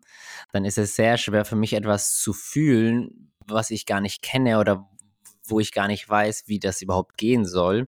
Ich würde sagen, das ist tatsächlich ein Problem, dass viele Menschen einfach das nie gemacht, die haben das nie erfahren, wie du selber schon gesagt hast. Du hörst von 45-jährigen von 45-jährigen Menschen, fuck, ich glaube, ich habe mich noch nie vorher wirklich gesehen gefühlt in meinem Schmerz. Ähm, und das ist halt dieses Problem. Ich, das ist genau das, äh, weswegen es so wichtig ist, da wirklich mit in Beziehung heute eine neue korrigierende Erfahrung zu machen, weil mein System dadurch Updates bekommt, die er vorher einfach nicht in der Lage war, ähm, von alleine zu kriegen. So. Und deswegen würde ich sagen, so, wenn ich keine Referenzerfahrung habe, dann ist es sehr schwer, das von alleine zu lernen weil viele Leute davon ausgehen, du hast ja alles in dir und aus dir selbst heraus kannst du alles schaffen. Mhm. Und ich würde sagen, nicht so einfach, weil wir von Trauma, von total überwältigenden Gefühlen reden. Und dann soll ich mich in meinem tiefsten Schmerz, in meinen größten Wunden, die auch immer mit einer Selbstablehnung einhergehen, weil Scham ist ja Selbstangriff, dann soll ich mich jetzt in den Momenten, wo ich buchstäblich mein eigener größter Feind bin, soll ich mich jetzt selbst halten und liebevoll zuwenden. So. Und ja, die Erfahrung, die halt viele Menschen einfach machen, ist, ja, gut, Geht nicht. Und deswegen ist es, glaube mhm. ich, wichtig, da wirklich, und das kann man jetzt nicht pauschalisieren, muss halt jeder gucken, wo bin ich gerade. Aber ich fände es da sinnvoll, da einfach erstmal dafür zu sorgen, dass ich neue Bindungserfahrungen mache. Und wenn ich dann schon Referenzpunkte in mir habe, dann kann ich immer mehr versuchen, das auch irgendwie mit mir selbst lernen zu vertiefen in der Meditation oder was auch immer, wenn ich in, alleine in der Naturwald bin, wenn ich halt einfach langsamer werde und einfach nur mit mir bin, wie wirkt sich das auf mein mit mir sein aus? Und ähm, wir haben ja nicht nur ein Thema. Kann ja sein, dass zum Beispiel das äh, Trauerthema noch viel zu viel ist für mich und ich brauchte immer am Anfang noch jemanden. Und bei dem anderen Thema, wo es um Wut geht oder was auch immer, kann ich immer mehr lernen, das in der Stille zu halten. So. Also ich glaube auch, das ist ähm, ein viel besseres Indiz ist nicht, wie viel kann ich fühlen, sondern wie still und präsent kann ich mit mir alleine sein. Ich glaube, das ist das, was wir am Ende des Tages wollen, ist, wir wollen vor allem lernen, in ganz stillen Momenten, wo kein Input ist, einfach mit uns sein zu können und vielleicht auch im Frieden oder Ruhe, ruhig zu sein. Wenn ich das immer mehr lerne, dann ist es, glaube ich, ein gutes Zeichen, dass ich ähm, immer mehr mit mir selbst ins, ins Reine komme. Ähm, aber das ist ein Weg dorthin. Das können die wenigsten wirklich behaupten. Ich kann eine, eine, Stunde alleine mit mir sein und ich bin wirklich in der Ruhe. Ich bin nicht mhm. dissoziiert, mhm. sondern ich bin wirklich vollkommen entspannt und brauche gerade nichts anderes. Ich muss nirgendwo anders hin. Ähm, das ist etwas, glaube ich, was, ähm, was wir vielleicht alle kultivieren sollten. Aber ähm, wie gesagt, es ist ein Prozess und jeder muss bei sich selber gucken, ähm, was brauche ich da und ähm, welche Beziehungen und welche Räume darf ich mir da suchen, um da hinzukommen. So und dass wir beides brauchen. Also ich sage jetzt nicht nur, wir brauchen die ganze Zeit Menschen, um uns besser zu fühlen. Oder äh, das andere Extrem, du kannst nur alles aus dir herein, äh, aus dir selbst heraus machen. So, ich bin kein Freund von Extremen, sondern dass wir da die äh, Balance finden und äh, mhm. jeder darf gucken, wo sein, wo da so sein, sein Platz ist. So. Ja, wow, das sind so viele The Themen gerade drin. Jetzt können in 50 verschiedene Abzweigungen gehen. Es ist, mm. ähm, ein großes Feld ist gerade. Aber mm. ich würde einen rauspicken gerade mal. Und zwar, ich würde äh, dir zustimmen und sagen, ein sehr gutes Indiz auf dem eigenen Integrations- oder Heilungsweg, wie auch immer man es nennen möchte, die inneren Arbeit ist, wie viel Ruhe kehrt in dir ein? im, im grundsätzlich im Alltag? Wie, wie oft mhm. spürst du das Gefühl von Ruhe und Entspannung? Und damit einhergehend, wie du es gerade sagtest, schaffst du es längere Zeit mit dir alleine, ohne zu dissoziieren, mit dir im Kontakt zu sein. Mhm. Ohne was zu brauchen, Ablenkung zu suchen, irgendwo hinzurennen und dieses Nervositätsgefühl kommt, sondern schaffst du es, mit dir im Frieden zu sein. Und mhm. am Anfang ich über meine Reise nachdenke, im fucking possible. So. Hm. Ja, das war hm. so unmöglich, dass ich, ich frage mich jetzt auch gerade, wenn ich darüber nachdenke mit dir, so wie, wie liefen das damals in meinen aller, allerersten Meditationen, so vor zehn Jahren? Mhm. Keine Ahnung, ob ich da überhaupt im Kontakt war, ob ich da einfach weggeflogen bin mit irgendeiner Musik im Hintergrund. Also, das kann ich gar nicht mehr sagen, was so lange her ist, aber ähm, ich sehe das auch bei uns auf den Retreats, wenn es darum geht, okay, wir machen jetzt morgen morgens Yoga oder Meditation, dann kriege ich immer Feedback von der Kollegin, die das, die das leitet. Wer hat es geschafft, ruhig auf dem Kissen zu sitzen oder wer hat die ganze Zeit sich bewegt und rumgezappelt und konnte halt überhaupt nicht still sitzen. Das ist ein guter Indikator schon mal auch für uns in der Arbeit zu wissen, oh, da müssen wir vielleicht nachher später mehr drauf gucken. Mhm. Ähm, und Stille hast du gerade erwähnt, die einherkommt mit Ruhe und Frieden. Und da vielleicht mal reinzugucken, ähm, warum haben so viele Leute Angst vor der Stille? Und warum ist es wichtig, dass wir uns mit ihr anfreunden? Ähm, kurz gesagt, weil die Stille immer die Wahrheit hervor hervorbringt. Ähm, und es geht ja auch mit dem einher, was wir vorher gesagt haben. Die Stille ist ja, ist ja eine Reizarmut, also da ist ja kein Input, die, die Stille ist ja formlos. Das heißt, umso stiller wir werden und umso leiser unsere Umgebung wird, umso lauter wird das, was eigentlich die ganze Zeit in uns ist. Deswegen ist äh, die Stille einfach die pure Konfrontation mit mir selber. So in der Stille bin ich mit mir und nur mit mir. Also nicht, also natürlich wir können auch noch sagen, natürlich bin ich da auch mit was ganz, ganz allumfassenden, aber äh, das kann ich häufig nicht wahrnehmen, weil die Bewegungen, die in mir sind, die die ganze Zeit in mir sind, an Gedanken und Gefühlen und Ängsten und alles Mögliche, das ist ja auch da. Und nur kriegen wir das häufig nicht mit und können das nicht registrieren, weil unser Leben so schnell, so busy, so laut ist, dass wir das gar nicht mitkriegen. Aber umso stiller und umso langsamer werden, umso mehr zeigt sich das und dann kommen wir mit dem in Kontakt, was wir halt die ganze Zeit in uns tragen und von dem wir weglaufen. Deswegen würde ich sagen, es, ja, die Stille ist irgendwo auch, sagt man ja auch mal, die, die Quelle des tiefsten Friedens. Ne? Ich meine, Stille ist ja irgendwie nicht denken, ist ja irgendwie ein Space of no mind, was ja extrem friedlich ist. Und wenn wir in die Natur gehen, dann haben wir da auch so einen Raum von, von Stille und von, von Verbundenheit und, und Frieden. Ähm, deswegen ist es irgendwie die Quelle des tiefsten Friedens und gleichzeitig auch wieder die Quelle äh, unserer tiefsten Angst vielleicht auch, weil dann das alles hochkommt so und ja, das ist auch so eine Art Dilemma und ähm, deswegen führt aber auch kein Weg daran vorbei, uns damit anzufreunden. Ähm, ja, weil wir sonst niemals wirklich zur Ruhe kommen können so eine praktische Übung, die jeder machen kann, der zuhört. Wenn du in Partnerschaft bist oder sonst einen Freund oder Bekannten hast, einfach mal gegenüber sitzen und anschauen in die Augen und fünf Minuten schweigen. Hm. Nicht bewegen, nichts sagen, nichts machen. Sitzen, einander anschauen und hm. einfach nur präsent sein. Mhm. und dann anschnallen, weil hm du dann merkst, dass es nichts braucht und was da alles passiert, ist hm. immens. Mhm. Von überwältigender Trauer zu Freude, zu Glück, zu allem, was sich dann da präsentieren kann. Und es mhm. braucht gar nichts dafür, außer diesen gemeinsamen Raum, der mal in Stille gehalten und geschaffen wird. Mhm. Und da zeigt sich dann sehr schnell, boah, ich halte es nicht aus.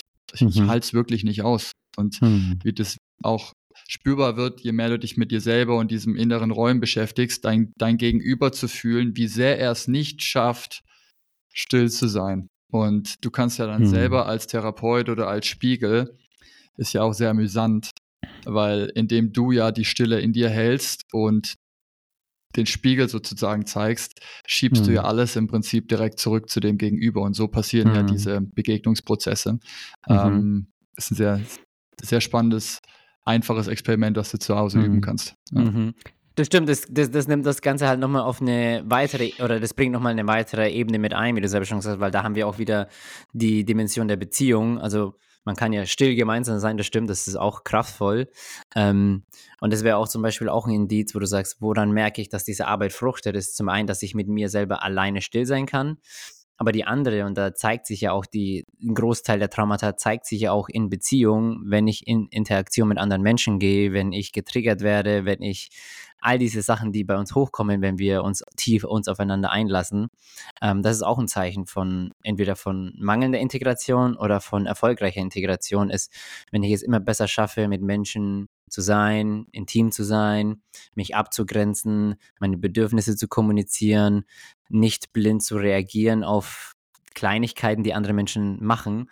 Ähm, das ist auch ein großes Thema. Also deswegen sage ich auch immer, Trauma ist ein Beziehungsthema, ist ein tiefes Beziehungsthema, ähm, dass wir da auch gut ein Gefühl dafür bekommen können, okay, was ist, wie ist meine Beziehung? Also wie ist meine Beziehung auch zu mir selber, aber wie ist mein, wie sind meine Beziehungen, wie sind meine Partnerschaften? Habe ich da wirklich das Gefühl von Verbundenheit? Und wenn dem nicht so ist, dann ja, ist es auch ein gutes Indiz zu gucken, okay, dann darf es auch noch ein, dann bedarf es auch noch ein wenig äh, Integration von meiner Seite aus so. Und natürlich auch meines Gegenübers so. Mhm. Mhm. Ja, Beziehung. Das, was wir alle suchen und alle mhm. gleichzeitig fürchten, wie du es vorhin sagtest. Mhm. Ähm, wir kamen gerade noch, weil wir vorhin beim, beim im Kontakt sein waren. Und Inner Child Work ist auch so ein Modebegriff. Ja, so innere Kindarbeit. Mhm. Ähm, was aus meiner Sicht auch bei vielen falsch rüberkommt und so ein falsches Bild skizziert wird von dem, was, was da eigentlich passiert und was es ist. Und die Frage an dich, würdest du sagen, auch ein Indiz dazu, wie, wie stark und weitreichend deine vielleicht Entwicklungstraumata reichen, ist, wie sehr du dich mit dem inneren Kind in dir verbunden fühlen kannst. Mhm. Kannst du die Frage nochmal wiederholen, damit ich auch, äh, auch, sich, auch sicherstellen ja. kann, dass ich sie verstanden habe, ja? Wenn ich jetzt, mal ein ganz praktisches Beispiel, es kommt wieder hm. der 45-Jährige zu mir, hm. ähm, der nach der Sitzung sagt, boah, krass, ich habe das Gefühl, ich wurde zum ersten Mal gesehen. Ist es, was hm. ist denn hm. hier passiert? Mhm. Und dann sage ich ihm, okay, schließ mal die Augen und fühl mal in den kleinen Paul mit drei hm. Jahren. Was mhm. passiert in dir? Und dann sagt er, gibt's nicht. Also ich weiß nicht, boah, ganz schwer. Es ist so, ich habe da ein Bild, ich, ich kenne Bilder von mir, ich weiß, wie ich da aussah, aber ich fühle ich fühl da nichts. Hm. Und würdest du sagen, das ist dann immer gleichzeitig auch ein Indiz, wie schwerreichend das Trauma ist im eigenen System, wenn du dich halt nicht verbinden kannst mit dem kindlichen Anteil in dir, gefühlt. Hm. Ja. Ich glaube, du hast es mit dem Wort gefühlt ganz gut auf den Punkt gebracht, dass es ähm, auch am Ende des Tages da wirklich darum geht, wirklich eine gefühlte Verbindung aufzubauen zu was auch immer, ob das jetzt mein Körper ist oder auch, also alles, alles, was am Ende des Tages wirklich wesentlich ist in unserem Leben, ist etwas, was wir fühlen können. Egal ist, ob das unsere Authentizität ist, unser Lebenssinn, unsere wahrhaftigen Werte, unsere Bedürfnisse, das ist ja alles etwas, was wir wirklich fühlen können, das ist ja etwas Lebendiges jeder hat ja schon mal die Erfahrung gemacht, über seinen Sinn nachzudenken, ist auch wichtig, aber dadurch bekommen wir nicht die Erfahrung von Sinnhaftigkeit. Um uns wirklich sinnhaftig oder sinnvoll zu, äh, zu fühlen, müssen wir es fühlen. Sag ich mal, das Wort selber sagt es ja schon aus. Und deswegen ähm, würde ich sagen, ja, es geht darum, es zu fühlen. So. Und die Tatsache, dass wir es nicht fühlen können, ist, weil wir ja aus intelligenten Gründen unser Fühlen abgestellt haben. Und, ähm, und das wäre halt ein Anzeichen, dass irgendwo in meinem Körper oder irgendwo in meinem System noch Stellen taub geschaltet sind, um nicht mit dem in Berührung zu kommen, was da halt noch ist. Ähm, das, das würde ich sagen. Deswegen, also ja, gefühlte Verbindung. Ich schaffe es nicht, eine gefühlte Verbindung aufzubauen, dann ist es per, per se ein, ein, ein Indiz dafür, dass da halt noch etwas unintegriert ist. Ähm, zurück zu deiner Frage mit dem inneren Kind. Ähm, ich habe damit auch so ein bisschen meine Schwierigkeiten, weil ich auch glaube, dass es bei vielen Menschen zu einem Missverständnis führen kann, ähm, die zum einen auch häufig dazu führt, dass wir dann auch wieder sehr stark im Kopf sind. Wir, wir denken über unser inneres Kind nach, wir versuchen mir das zu mhm. visualisieren und wenn uns das hilft, damit in Kontakt zu kommen, gefühlt, dann ist es etwas Gutes. Wenn es dazu führt, dass ich nur noch mehr in meinem Kopf gehe und mich nur noch weiter dissoziiere, dann ist es, glaube ich, meiner Meinung nach nicht so hilfreich. Und ich glaube ja nicht, dass da irgendwo noch der kleine Georg wirklich als abstrakt, also logischerweise als, als, als, als kleine, gibt es ja diese, diese russischen Figuren, ich weiß nicht, wie die heißen, die sind ja immer so, ähm, die immer ineinander sind. So, ich glaube jetzt nicht, dass hier der, der kleine mhm. Georg, der drei Jahre alt ist, literally in meinem Körper ist, sondern die, die Gefühle und die abgespaltenen Erfahrungen, die lebt da ja noch zu Hause. Und ähm, ich glaube, dass es darum geht, damit in Kontakt zu kommen und was auch ein immer damit dabei hilft, ist gut. Aber wenn das zu, einer, zu einem Hindernis wird, damit in Kontakt zu kommen, dann darf sich das vielleicht ein bisschen lockern. Ähm, und du hattest jetzt auch noch einmal gesagt, also ähm, man kann ja unterscheiden zwischen kindlich oder kindisch vielleicht doch. Also im Sinne von mit meiner kindlichen Freude. Ne? Also im Sinne von, wir Menschen mhm. sind ja bis im Erwachsenenleben, bin ich davon überzeugt, in der Lage, wirklich mit unserer, mit so einer urtiefen Begeisterung, Freude, Neugierde, Leichtigkeit äh, in Kontakt zu kommen, wo wir sagen können, das ist etwas, was total Unschuldiges, was Frisches, was sehr mhm. Wahrhaftiges, mhm. wo wir auch häufig auch über unsere so waren wir halt auch als Kinder, ne? so einfach total pur und aus unserer Essenz heraus.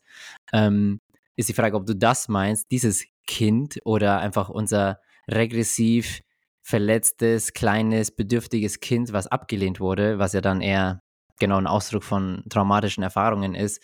Ähm, das wäre jetzt noch meine Frage, ob welches von diesen zwei Kindern du sozusagen meinst. Mhm. Ähm, genau, aber es geht, ja, Mhm. Ich, ich, meinte tatsächlich den regressiven verletzten Anteil, vor mhm. dem wir ja weglaufen und ihn nicht fühlen wollen, aber für mich gleichzeitig auch der Hinderungsgrund ist, warum wir den freudigen Anteil auch nicht fühlen, weil wenn wir uns abspalten und nicht mehr fühlen, dann fühlen wir beide nicht. Also ist es nachher irrelevant, mhm. weil wir mhm. bei beiden mhm. einfach nicht den, den Kontakt finden. Und ich mhm. wollte die Brücke da schließen oder den, den Kreis zumachen zu dem, was wir vorhin sagten, weil es bringt nichts, wenn du Du kannst 20, 30, 40 Jahre dein Leben lang in der Trauer oder in der Wut sein, die ausagieren, ausagieren, auf Sachen drauf prügeln und wie du sagst, verstärkst damit eigentlich noch weiter die, die, die Fehlmuster und die, die alten, die überschreibbaren, äh, die zu überschreiben sind. Aber wenn du es schaffst, und das ist der Unterschied zu, zu wenn es heilsam wird, ist für mich beispielsweise die Trauer es überkommt dich eine Trauer, vielleicht aus dem, aus dem Off. Es gibt gar keinen Grund, gar keinen Trigger. Das ist eigentlich ein gutes Zeichen, wenn so aus dem Nichts plötzlich hm. mal eine, eine, Welle an Trauer kommt und du die fühlen und zulassen kannst. Und du setzt dich hin, machst die Augen zu und atmest und fühlst die Trauer, wo auch immer die gerade im Körper existiert, was, was sie mit dir macht und lässt dich von der Trauer berühren. Hm. Und durch dieses Berühren lassen spürst du innerlich, dass die Trauer sehr alt ist, weil die gar nichts mit dem Hier und Jetzt gerade zu tun hat, weil es gerade keinen mhm. Grund dafür gibt, sondern du spürst so, oh, das ist so eine krasse Einsamkeit, die ich gerade spüre. Wo kommt die denn her? Und mhm. dann durch die Prozesse, die du vielleicht schon durchgangen bist, verstehst, ah ja, die kenne ich, dieses Gefühl von Einsamkeit. Mhm. Früher aus der Kindheit habe ich mich ständig so gefühlt. Und in dem Moment dann den Kontakt in dir zu spüren zu diesem verletzten Anteil und mhm. für den sozusagen die Trauer zu fühlen.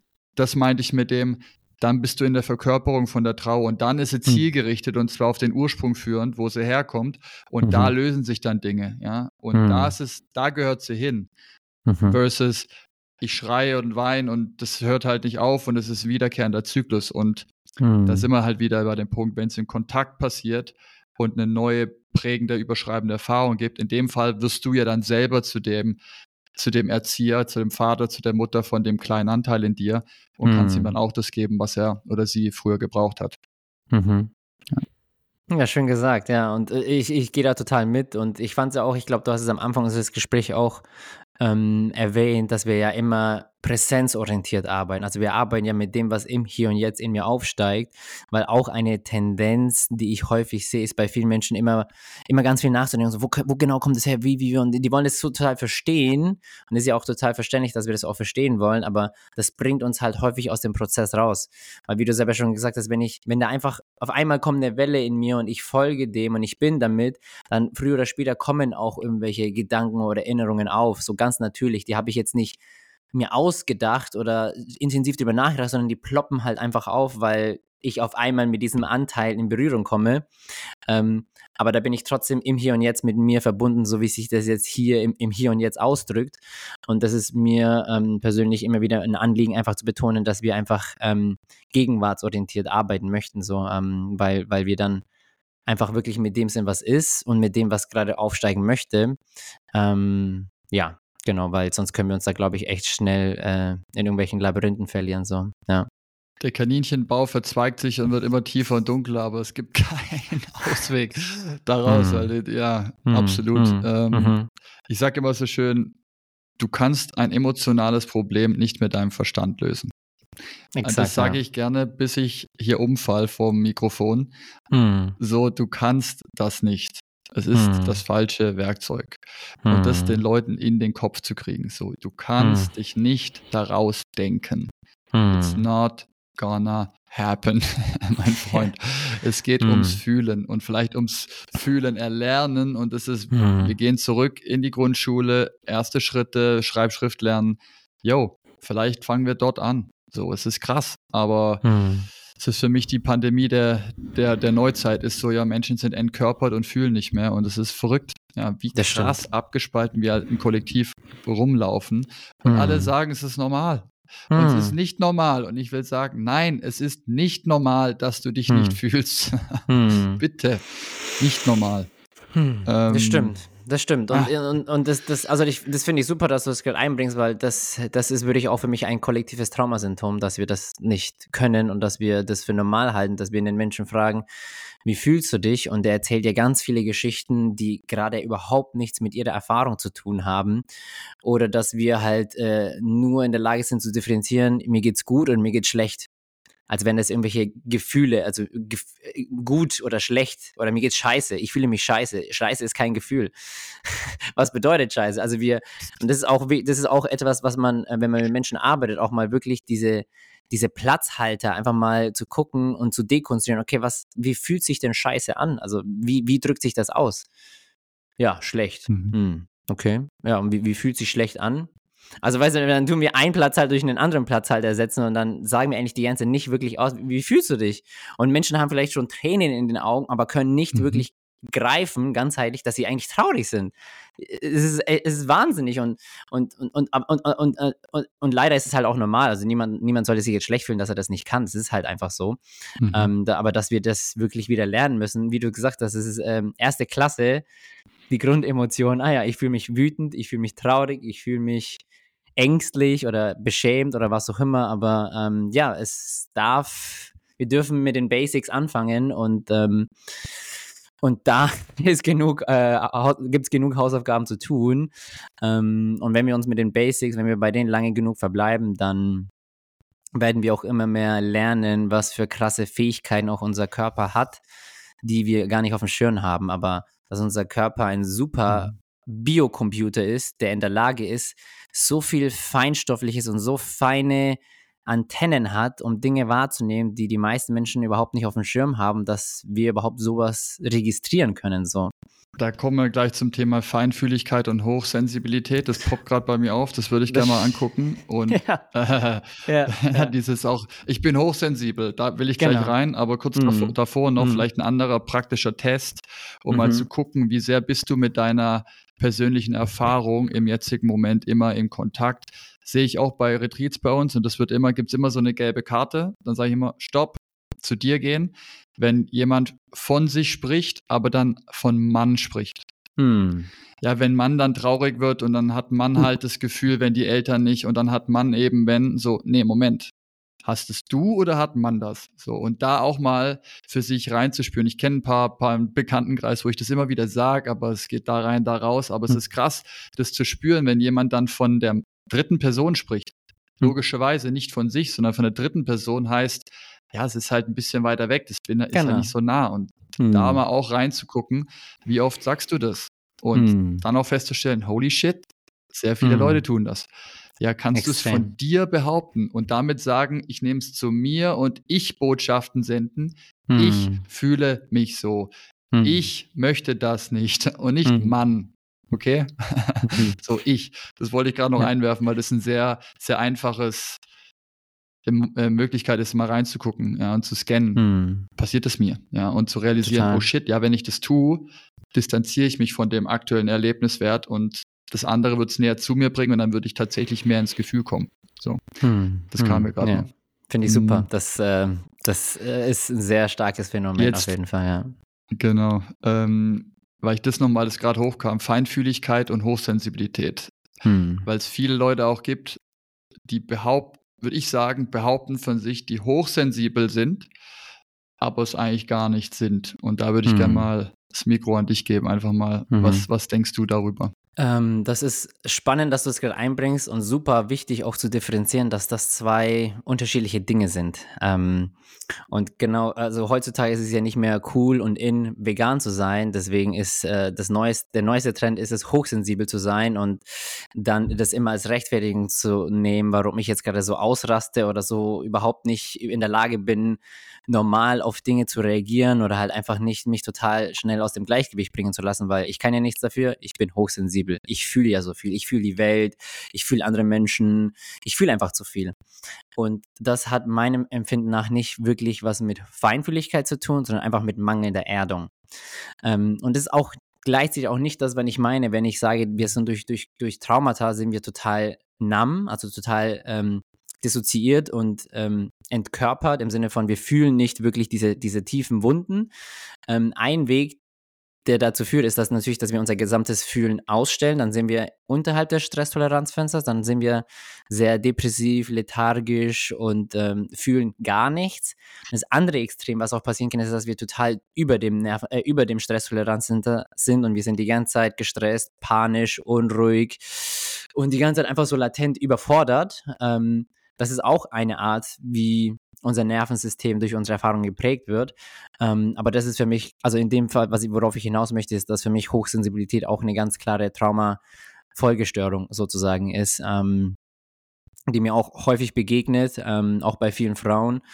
Mm, und wir uns einfach darüber bewusst werden müssen, dass das nicht unbedingt was mit Feinfühligkeit zu tun haben muss, weil, ähm, let's be honest, jedes Baby und jedes Kleinkind ist feinfühlig, weil das unsere Natur ist. Also Feinfühligkeit ist unsere Natur.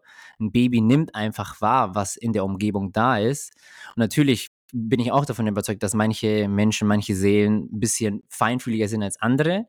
Und das begünstigt natürlich dann auch die Tatsache, dass wir stärker von dem überwältigt werden können, was damals stattgefunden hat. Also da ist schon eine Korrelation, aber wir müssen uns darüber bewusst werden, dass Hochsensibilität ähm, nicht unbedingt das ist. Und dass Hochsensibilität ein Ausdruck ist, dass ich zu wenig Erde, zu wenig Verkörperung habe und mich äh, der kleinste Wind total aus der Mitte bringen kann. So. Deswegen brauchen wir diese Verwurzelung und tiefe Wurzeln, tief in die Erde hinein, äh, dann kann auch äh, der Wind nicht mehr so viel mit uns machen. Und wenn wir das immer lernen, vielleicht mehr zu integrieren, dann mhm. würde ich schon sagen, ist Feinfühligkeit eine wunderbare Gabe, die wir ähm, tragen können und die wir mit anderen Menschen teilen können. Und das ist was super Schönes. Aber wenn ich das Gefühl habe, meine Hochsensibilität ist eine Last, dann hat es nichts mit meiner Feinfühligkeit zu tun, sondern mit meiner mangelnden Integration. Würde ich so unterschreiben. Schön gesagt. Mhm. Äh, mhm. Jetzt hast du mehrfach das Stresstoleranzfenster aufgemacht oder angesprochen und hm. so skizziert von, es gibt da anscheinend so ein Fenster. Wenn ich mich da drin befinde, dann ist alles grün und wenn ich drüber gehe, bin ich nicht mehr drin und wenn ich drunter bin auch.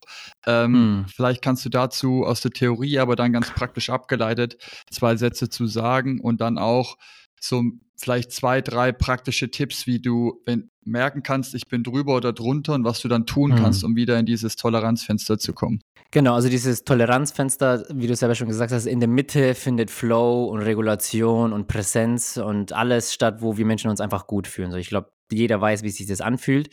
Ähm, das Problem ist, dass durch diese traumatischen Erfahrungen, also durch Entwicklungstraumata, dieses Fenster und unser Nervensystem wird ja durch unsere Erfahrungen geprägt.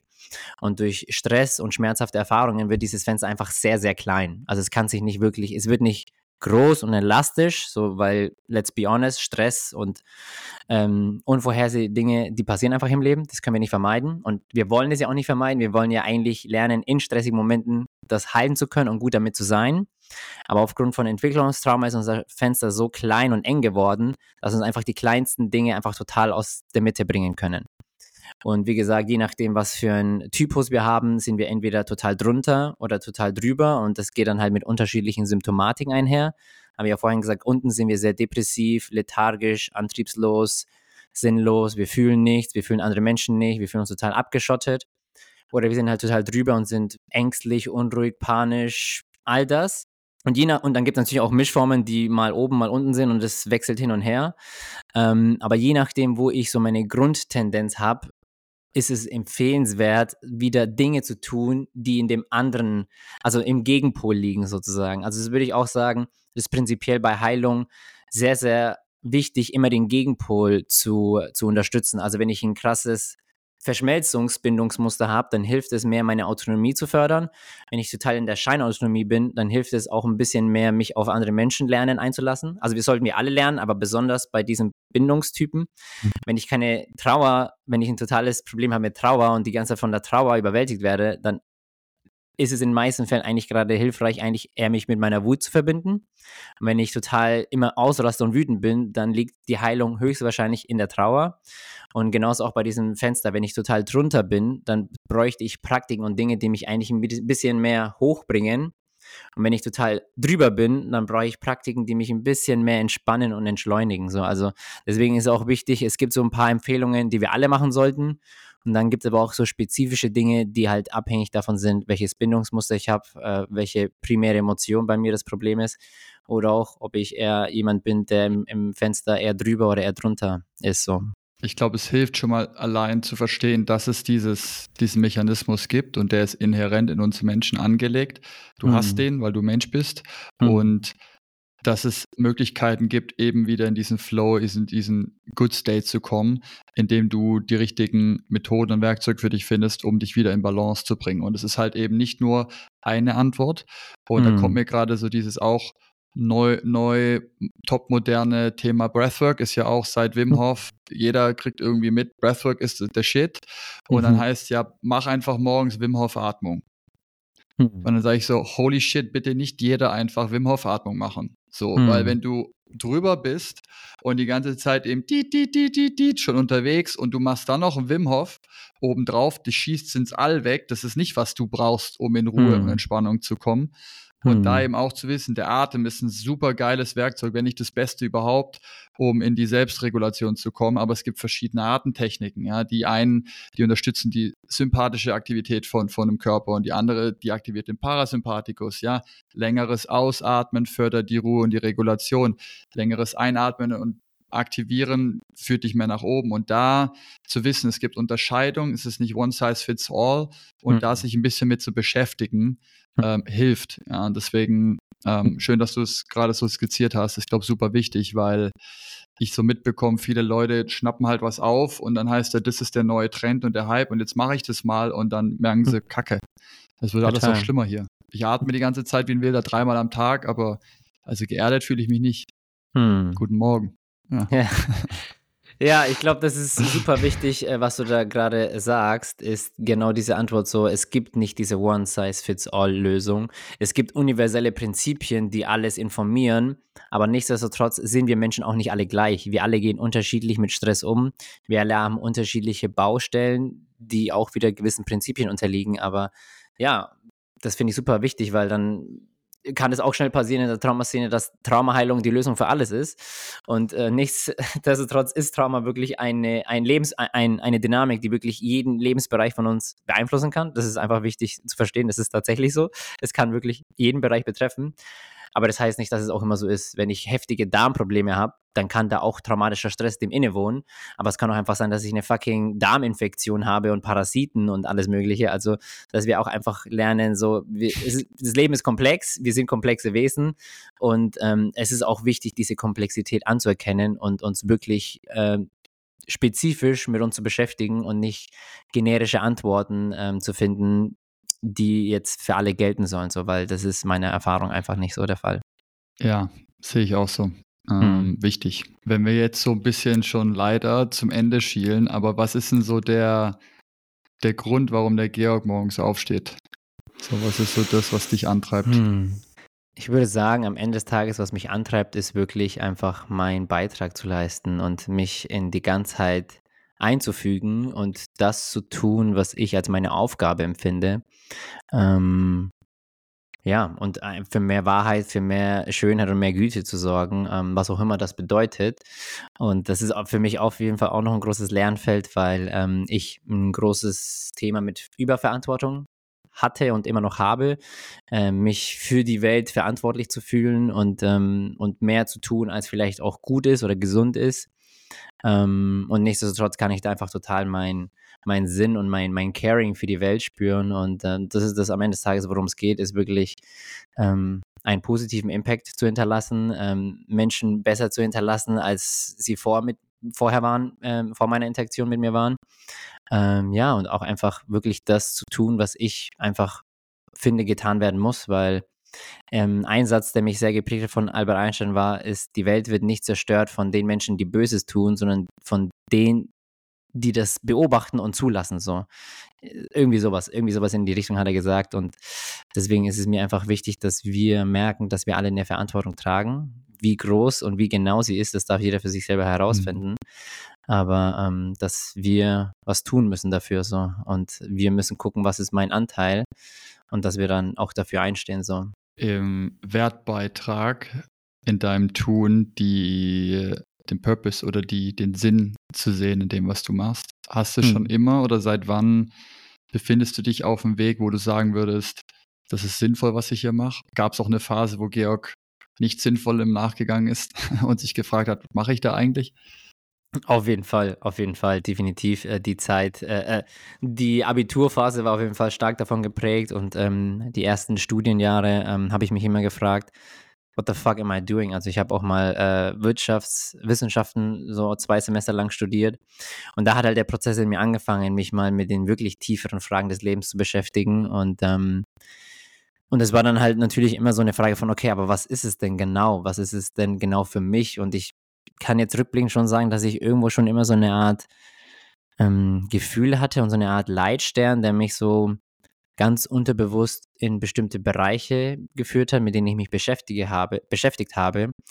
Ähm, ja, aber wie sich genau das dann ausdrückt und welches Medium ich dafür nutze und welche, welche Tätigkeit ich da genau nachgehe, das hat ein bisschen gedauert, aber ähm, wie lange mache ich das jetzt? Hm, ich bin gestern 29 Jahre geworden, also ich würde mal sagen, so sechs Jahre auf jeden Fall ist schon so ganz klarer geworden, was, was ich meine, was ich meine, was ich als meine Aufgabe sehe. Und, ähm, und es wandelt sich ja auch ständig, ist ja nicht einmal fix und dann mache ich jetzt 50 Jahre genau das, sondern es äh, verfeinert sich, mhm. es ähm, differenziert sich, aber ähm, ja, das, was ich jetzt gerade tue, sehe ich schon als meine Main Purpose an, so jetzt äh, auf einer Wirken-Ebene und ähm, ja, darf mich aber auch immer wieder daran erinnern, ich weiß nicht, wie es für dich ist, als Selbstständiger oder auch als äh, Unternehmer oder halt einfach, wo man einfach viel mit seinem Impact macht, ähm, ist natürlich auch wichtig, nicht den inneren Purpose zu vergessen und zu merken, ah ja, okay, ich kann ganz viel beitragen und das ist auch super wichtig und für mich geht es auch am Ende darum, um das größere Ganze. Ähm, aber es ist ja nicht getrennt, das Äußere und das Innere und auch äh, das, was ich schon anderen Menschen mitgebe, auch mehr und mehr bei mir selber umzusetzen und zu verkörpern und dann mehr die Balance zwischen Predigen und Verkörpern. Ähm, das war und ist auch teilweise mhm. immer noch total out of balance und ich glaube, das ist auch normal. Wir werden immer diese Mind-Behavior Gap. Es ist einfach viel einfacher, Dinge zu verstehen und drüber zu reden und sie weiterzugeben, als sie selber vollkommen zu verkörpern. Ich glaube, das ist einfach das ist einfach so. Und da war mhm. mich immer wieder darauf zu besinnen, ja, okay, und, und am Ende des Tages kommt es nicht auf Konzepte an. Wir werden die Welt nicht durch schlaue Konzepte verändern, egal wie raffiniert und wie differenziert sie sind.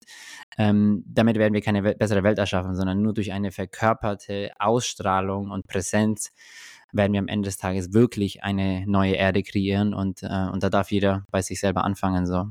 Yes, da kann ich sehr mitgehen mit dem, was du sagst. Ähm, vom I don't know what the fuck I'm doing hin zu ich bin auf dem Weg, der sich anfühlt wie der richtige Weg, der Abzweigung hat und der Ausdruck, der sich finden darf, immer wieder neu entdecken darf und das Ganze spannend bleiben lässt. Ähm, und dass wir durch neue Konzepte und noch ein schlaues neues Programm ähm, sicher nicht, nicht maßgeblich Transformation herbeiführen, sondern die, die wir im Innen mit uns machen. Deswegen ja, das ist der Nordstern für mich, seitdem ich diese Arbeit auch mache und Menschen auf diese, diese Reise mit begleiten darf, hat ja angefangen mit meiner eigenen, um dann zu checken, alright, äh, alles klar, da sind die Antworten und jetzt irgendwie da tiefer kommen, mehr verstehen, in die Verkörperung bringen, darüber zu sprechen und äh, mhm. Fehler machen, dann ehrlich darüber sprechen, authentisch sein, lernen, was das überhaupt bedeutet für mich und diese ganzen Prozesse im Prinzip eigentlich ähm, selber durchzugehen, um dann wie so, so mit gutem Beispiel voran einfach ja, be who you say you are, so. Mhm. Ja, also mhm. walk your talk im Prinzip. Mhm. Und mhm. das macht den Unterschied dann nachher aus. Für mich dann mittlerweile auch von jemandem, wo ich als, als Lehrer sehe oder von dem ich lehren, lernen möchte, jemanden, wo ich weiß, jo, du hast es einfach gemacht. So, ist mir egal, ob du es studiert hast. Ich will wissen, mhm. ob du es getan hast. So, ja, und das ist der Unterschied zu für mich Universitätslectures und äh, da gibt's auch einen guten Rahmen für und das ist super, ja, wenn jemand über, weiß ich nicht, Fi Finanzpolitik spricht und sagt, er erklärt dir, wie er sein Geld, wie du dein Geld anlegen sollst, ähm, aber selber kommt er kaum über die Runden oder jemand, der halt die Highschool abgebrochen hat und einfach Multimillionär ist, dann sage ich so, dem höre ich vielleicht eher zu, wenn es ums Thema Geld geht. Und mhm. da jetzt auch bezogen auf diese innere Arbeit, ähm, mehr zu schauen, ähm, wo, wo fühle ich, dass der derjenige auch genau diese Arbeit macht und das verkörpert, was ich suche. Mhm. Ähm, und dass es ein Prozess und ein Weg ist, gebe ich dir vollkommen recht, der sich immer wieder neu irgendwie entdeckt und entwickelt und es nicht so easy ist, glaube ich, auf dem Weg auch zu bleiben, oh, wenn man nicht ganz klar hat, warum man das tut. Und da würde ich mhm. vielleicht abschließend nochmal so diese, diesen Haken zum Thema Purpose reinbringen, äh, mhm. äh, weil wir es vorhin auch von Stille hatten. Mhm. Und so, so eine, eine, eine Hinweis geben, weil ich merke, dass bei uns, sei es von Teilnehmern auf dem Retreat oder in der Einzelarbeit, wenn du angefangen hast, dich mit dir zu beschäftigen und zu diese ganze Aufräumarbeit begonnen hast und dann merkst, dass, oh, da passiert tatsächlich was und oh, endlich verändern sich Dinge auch und eine neue Beziehung, neue Begegnung, alles, was sich dann ermöglicht wird dadurch, okay, da funktioniert, schön. Mhm. Ich habe irgendwie das Gefühl, I'm in charge now. Ich bin nicht so ein Opfer vom Leben und alles passiert halt, wie es passiert, sondern ich habe plötzlich mehr Kontrolle in dem Nicht-Kontrolle haben, aber so, ich, ich habe mehr das Gefühl, I'm, ich, ich sitze am, am Steuerrad. Ähm, mhm. Dann kommt unausweichlich irgendwann mal die Frage, so sehe ich das zumindest äh, in den Begegnungen, was mache ich hier eigentlich? Die Frage nach dem Sinn und dem Warum kommt dann einfach recht zeitnah danach und bei uns ist es einfach so, dass viele Leute, die mit uns in der Arbeit gehen, den Job nicht mehr machen, mit dem sie zu uns gekommen sind. Oder mhm. stark hinterfragen. Und ähm, das wie alles andere im Leben dann tatsächlich auf dem Prüfstand steht. Und da vielleicht die Abschlussfrage an dich. Mhm. Was würdest du jemandem raten, der gerade an einem Punkt ist, wo er das, was er tut, stark hinterfragt, aber noch nicht genau eine Antwort hat, was es denn ansonsten sein soll? Mhm. Ja, es ist auch ein großes Thema. Ähm, ich würde diese Person sagen, hör auf dein Gefühl, hör auf dein Herz oder ich meine, so, so, so labil das klingt oder so stumpf das klingt, würde ich sagen, ja, vertrau dem, treff eine Entscheidung und gib dich diesem Nichtwissen hin. Also ich glaube, um unseren Purpose wirklich zu finden oder damit er zu uns kommt, damit er uns findet, ist es wichtig, dass wir offen sind und uns mit diesem Nichtwissen anfreunden und mal eine längere Zeit einfach mal den Weg gehen, ohne genau zu wissen, wo er hingeht. Aber dafür brauchen wir Raum, dafür brauchen wir einen Abstand von alten Themen, die uns eigentlich nur in alte Muster zurückbringen. Ähm, und eine Frage, die ich super schön finde, ähm, weil häufig fragen wir, okay, was will ich tun? Was will ich vom Leben? Finde ich das super kraftvoll, die Frage umzudrehen und zu fragen, okay, was will das Leben eigentlich von mir? was möchte durch mich in diese Welt geboren werden und was möchte ich kreieren? Ähm, ja, diese Frage mal mitzunehmen und die mal mit der schwanger zu gehen und die auf sich wirken zu lassen, ähm, das würde ich jetzt gerade so mitgeben, ja. Das ist schön, auch wenn wir uns jetzt zumindest zum Zeitpunkt der Aufnahme gerade zum Jahr, kurz vor dem Jahreswechsel befinden. Vielleicht mhm. für statt den, den typischen Neujahrsvorsätzen mal nur diese eine Frage mitzunehmen und zu überlegen, mhm was die Welt von mir denn braucht oder möchte. Und mhm. diesen, diese Purpose-Frage, die so groß scheinen mag, ähm, vielleicht ein bisschen, bisschen Intensität rauszunehmen, indem, indem ich die umformuliere und für mich hört sich das nämlich oder fühlt sich das sehr viel mehr an wie ein Ruf. Ja, so mhm. wie so ein Weckruf. Nach was ruft es mich denn? Das ist so ein mhm. inneres Calling, sagt man auch so schön, aber was mhm. ist denn dieses Calling, dieser Ruf. Und den höre ich eben nur, wenn es still wird. Mhm. Und da vielleicht mal die besinnliche Zeit zu nutzen, um ein hm. bisschen mehr in die Stille zu kehren und mal rein zu lauschen, was denn dieser Ruf mir sagen möchte. Hm. Und hm. dann, wie du sagst, ins Vertrauen gehen und eine Entscheidung treffen und dann mal dem folgen, was da ist, ohne genau wissen zu müssen, wo ich in 40 Jahren bin hm. und sich hm. dann überraschen lassen, dass es eh anders kommt, als man glaubt. Ja, ja. Und abschließend eine, eine Sache würde ich noch hinzufügen wollen tatsächlich. Ähm, ist auch, also wenn wir sagen, ich möchte den Ruf hören, das ist auch mein Empfinden, dass wir da auch wirklich lauschen wollen, was da aus der Stille geboren wird. Und gleichzeitig möchte ich auch nochmal betonen, dass es meiner Meinung nach auch wichtig ist, auf bestimmte Science-Qualitäten, die ich in meinem Innern fühlen kann. Also wirklich zu fühlen, welche Qualitäten entspricht das auch. Das hat viel weniger mit einem Was zu tun, erstmal meiner Meinung nach, als mit einer, einem qualitativen Wie. Also wie möchte ich handeln? Wie möchte ich anderen Menschen begegnen? Also sich da auch wirklich auf sein, auf sein fühlendes Wissen ähm, einzulassen und einfach mal die Qualitäten, für die ich stehen möchte, die sich mal erlauben zu fühlen. Ähm, das glaube ich, auch noch wichtig, das äh, so als Disclaimer hinten dran ähm, zu setzen. So den Disclaimer nehmen wir gerne mit dazu und vielleicht ja. ähm, zum Ende gehen. Vielen, vielen Dank für dieses, den geilen Austausch. Hm. Wenn Leute mit dir in Kontakt kommen wollen, mit dir arbeiten wollen, wie hm. erreichen sie dich am besten? Ich würde ähm, ganz kurz sagen, einfach wahrscheinlich einfach auf meine Webseite, da sind alle anderen Links verlinkt. Ich habe auch ähm, jetzt lange an so einem Handbuch gearbeitet, äh, Entwicklungstrauma heilen, wo wir vieles, über das wir heute gesprochen haben, ich nochmal so wirklich differenziert zusammengelegt habe mit ähm, Grafiken und äh, so, so eine Art roten Faden, um sich da durch diesen komplexen äh, Weg navigieren zu können, ohne sich in der Komplexität zu verlieren. Und ähm, genau Podcasts und Social Media, ähm, alles findet man dann auf meiner Webseite. So deswegen einfach auf georgreyes.de und genau, und dann kann man mit dem interagieren, womit man interagieren möchte. So. Geil, nehmen wir hier mit rein. Und ja, Leute, liebe Leute, checkt den Georg aus. Ähm, hm. Ich würde sagen, Vielen, vielen Dank für die Begegnung und mhm. Ziel erreicht, dass wir ein bisschen tiefer gehen wollten als an der Oberfläche. Mhm. Und ja, ähm, schön, dass du der Arbeit nachgehst, die sich für mich so anfühlt, als ob sie genau deine ist. Und ja, viel Spaß auch bei der, bei der weiteren Ausbildung mit Thomas Hübel. Und mhm. hast ja gerade erst angefangen. Ganz viel Erfolg bei allem, was auf deinem Weg noch kommt. Vielen Dank fürs Gespräch mhm. heute. Ja, danke. Ich äh, kann das nur zurückgeben und äh, freue mich, wenn sich hier und da nochmal öfters die Wege kreuzen. So. Mach's gut, mein Lieber. Ciao, ciao.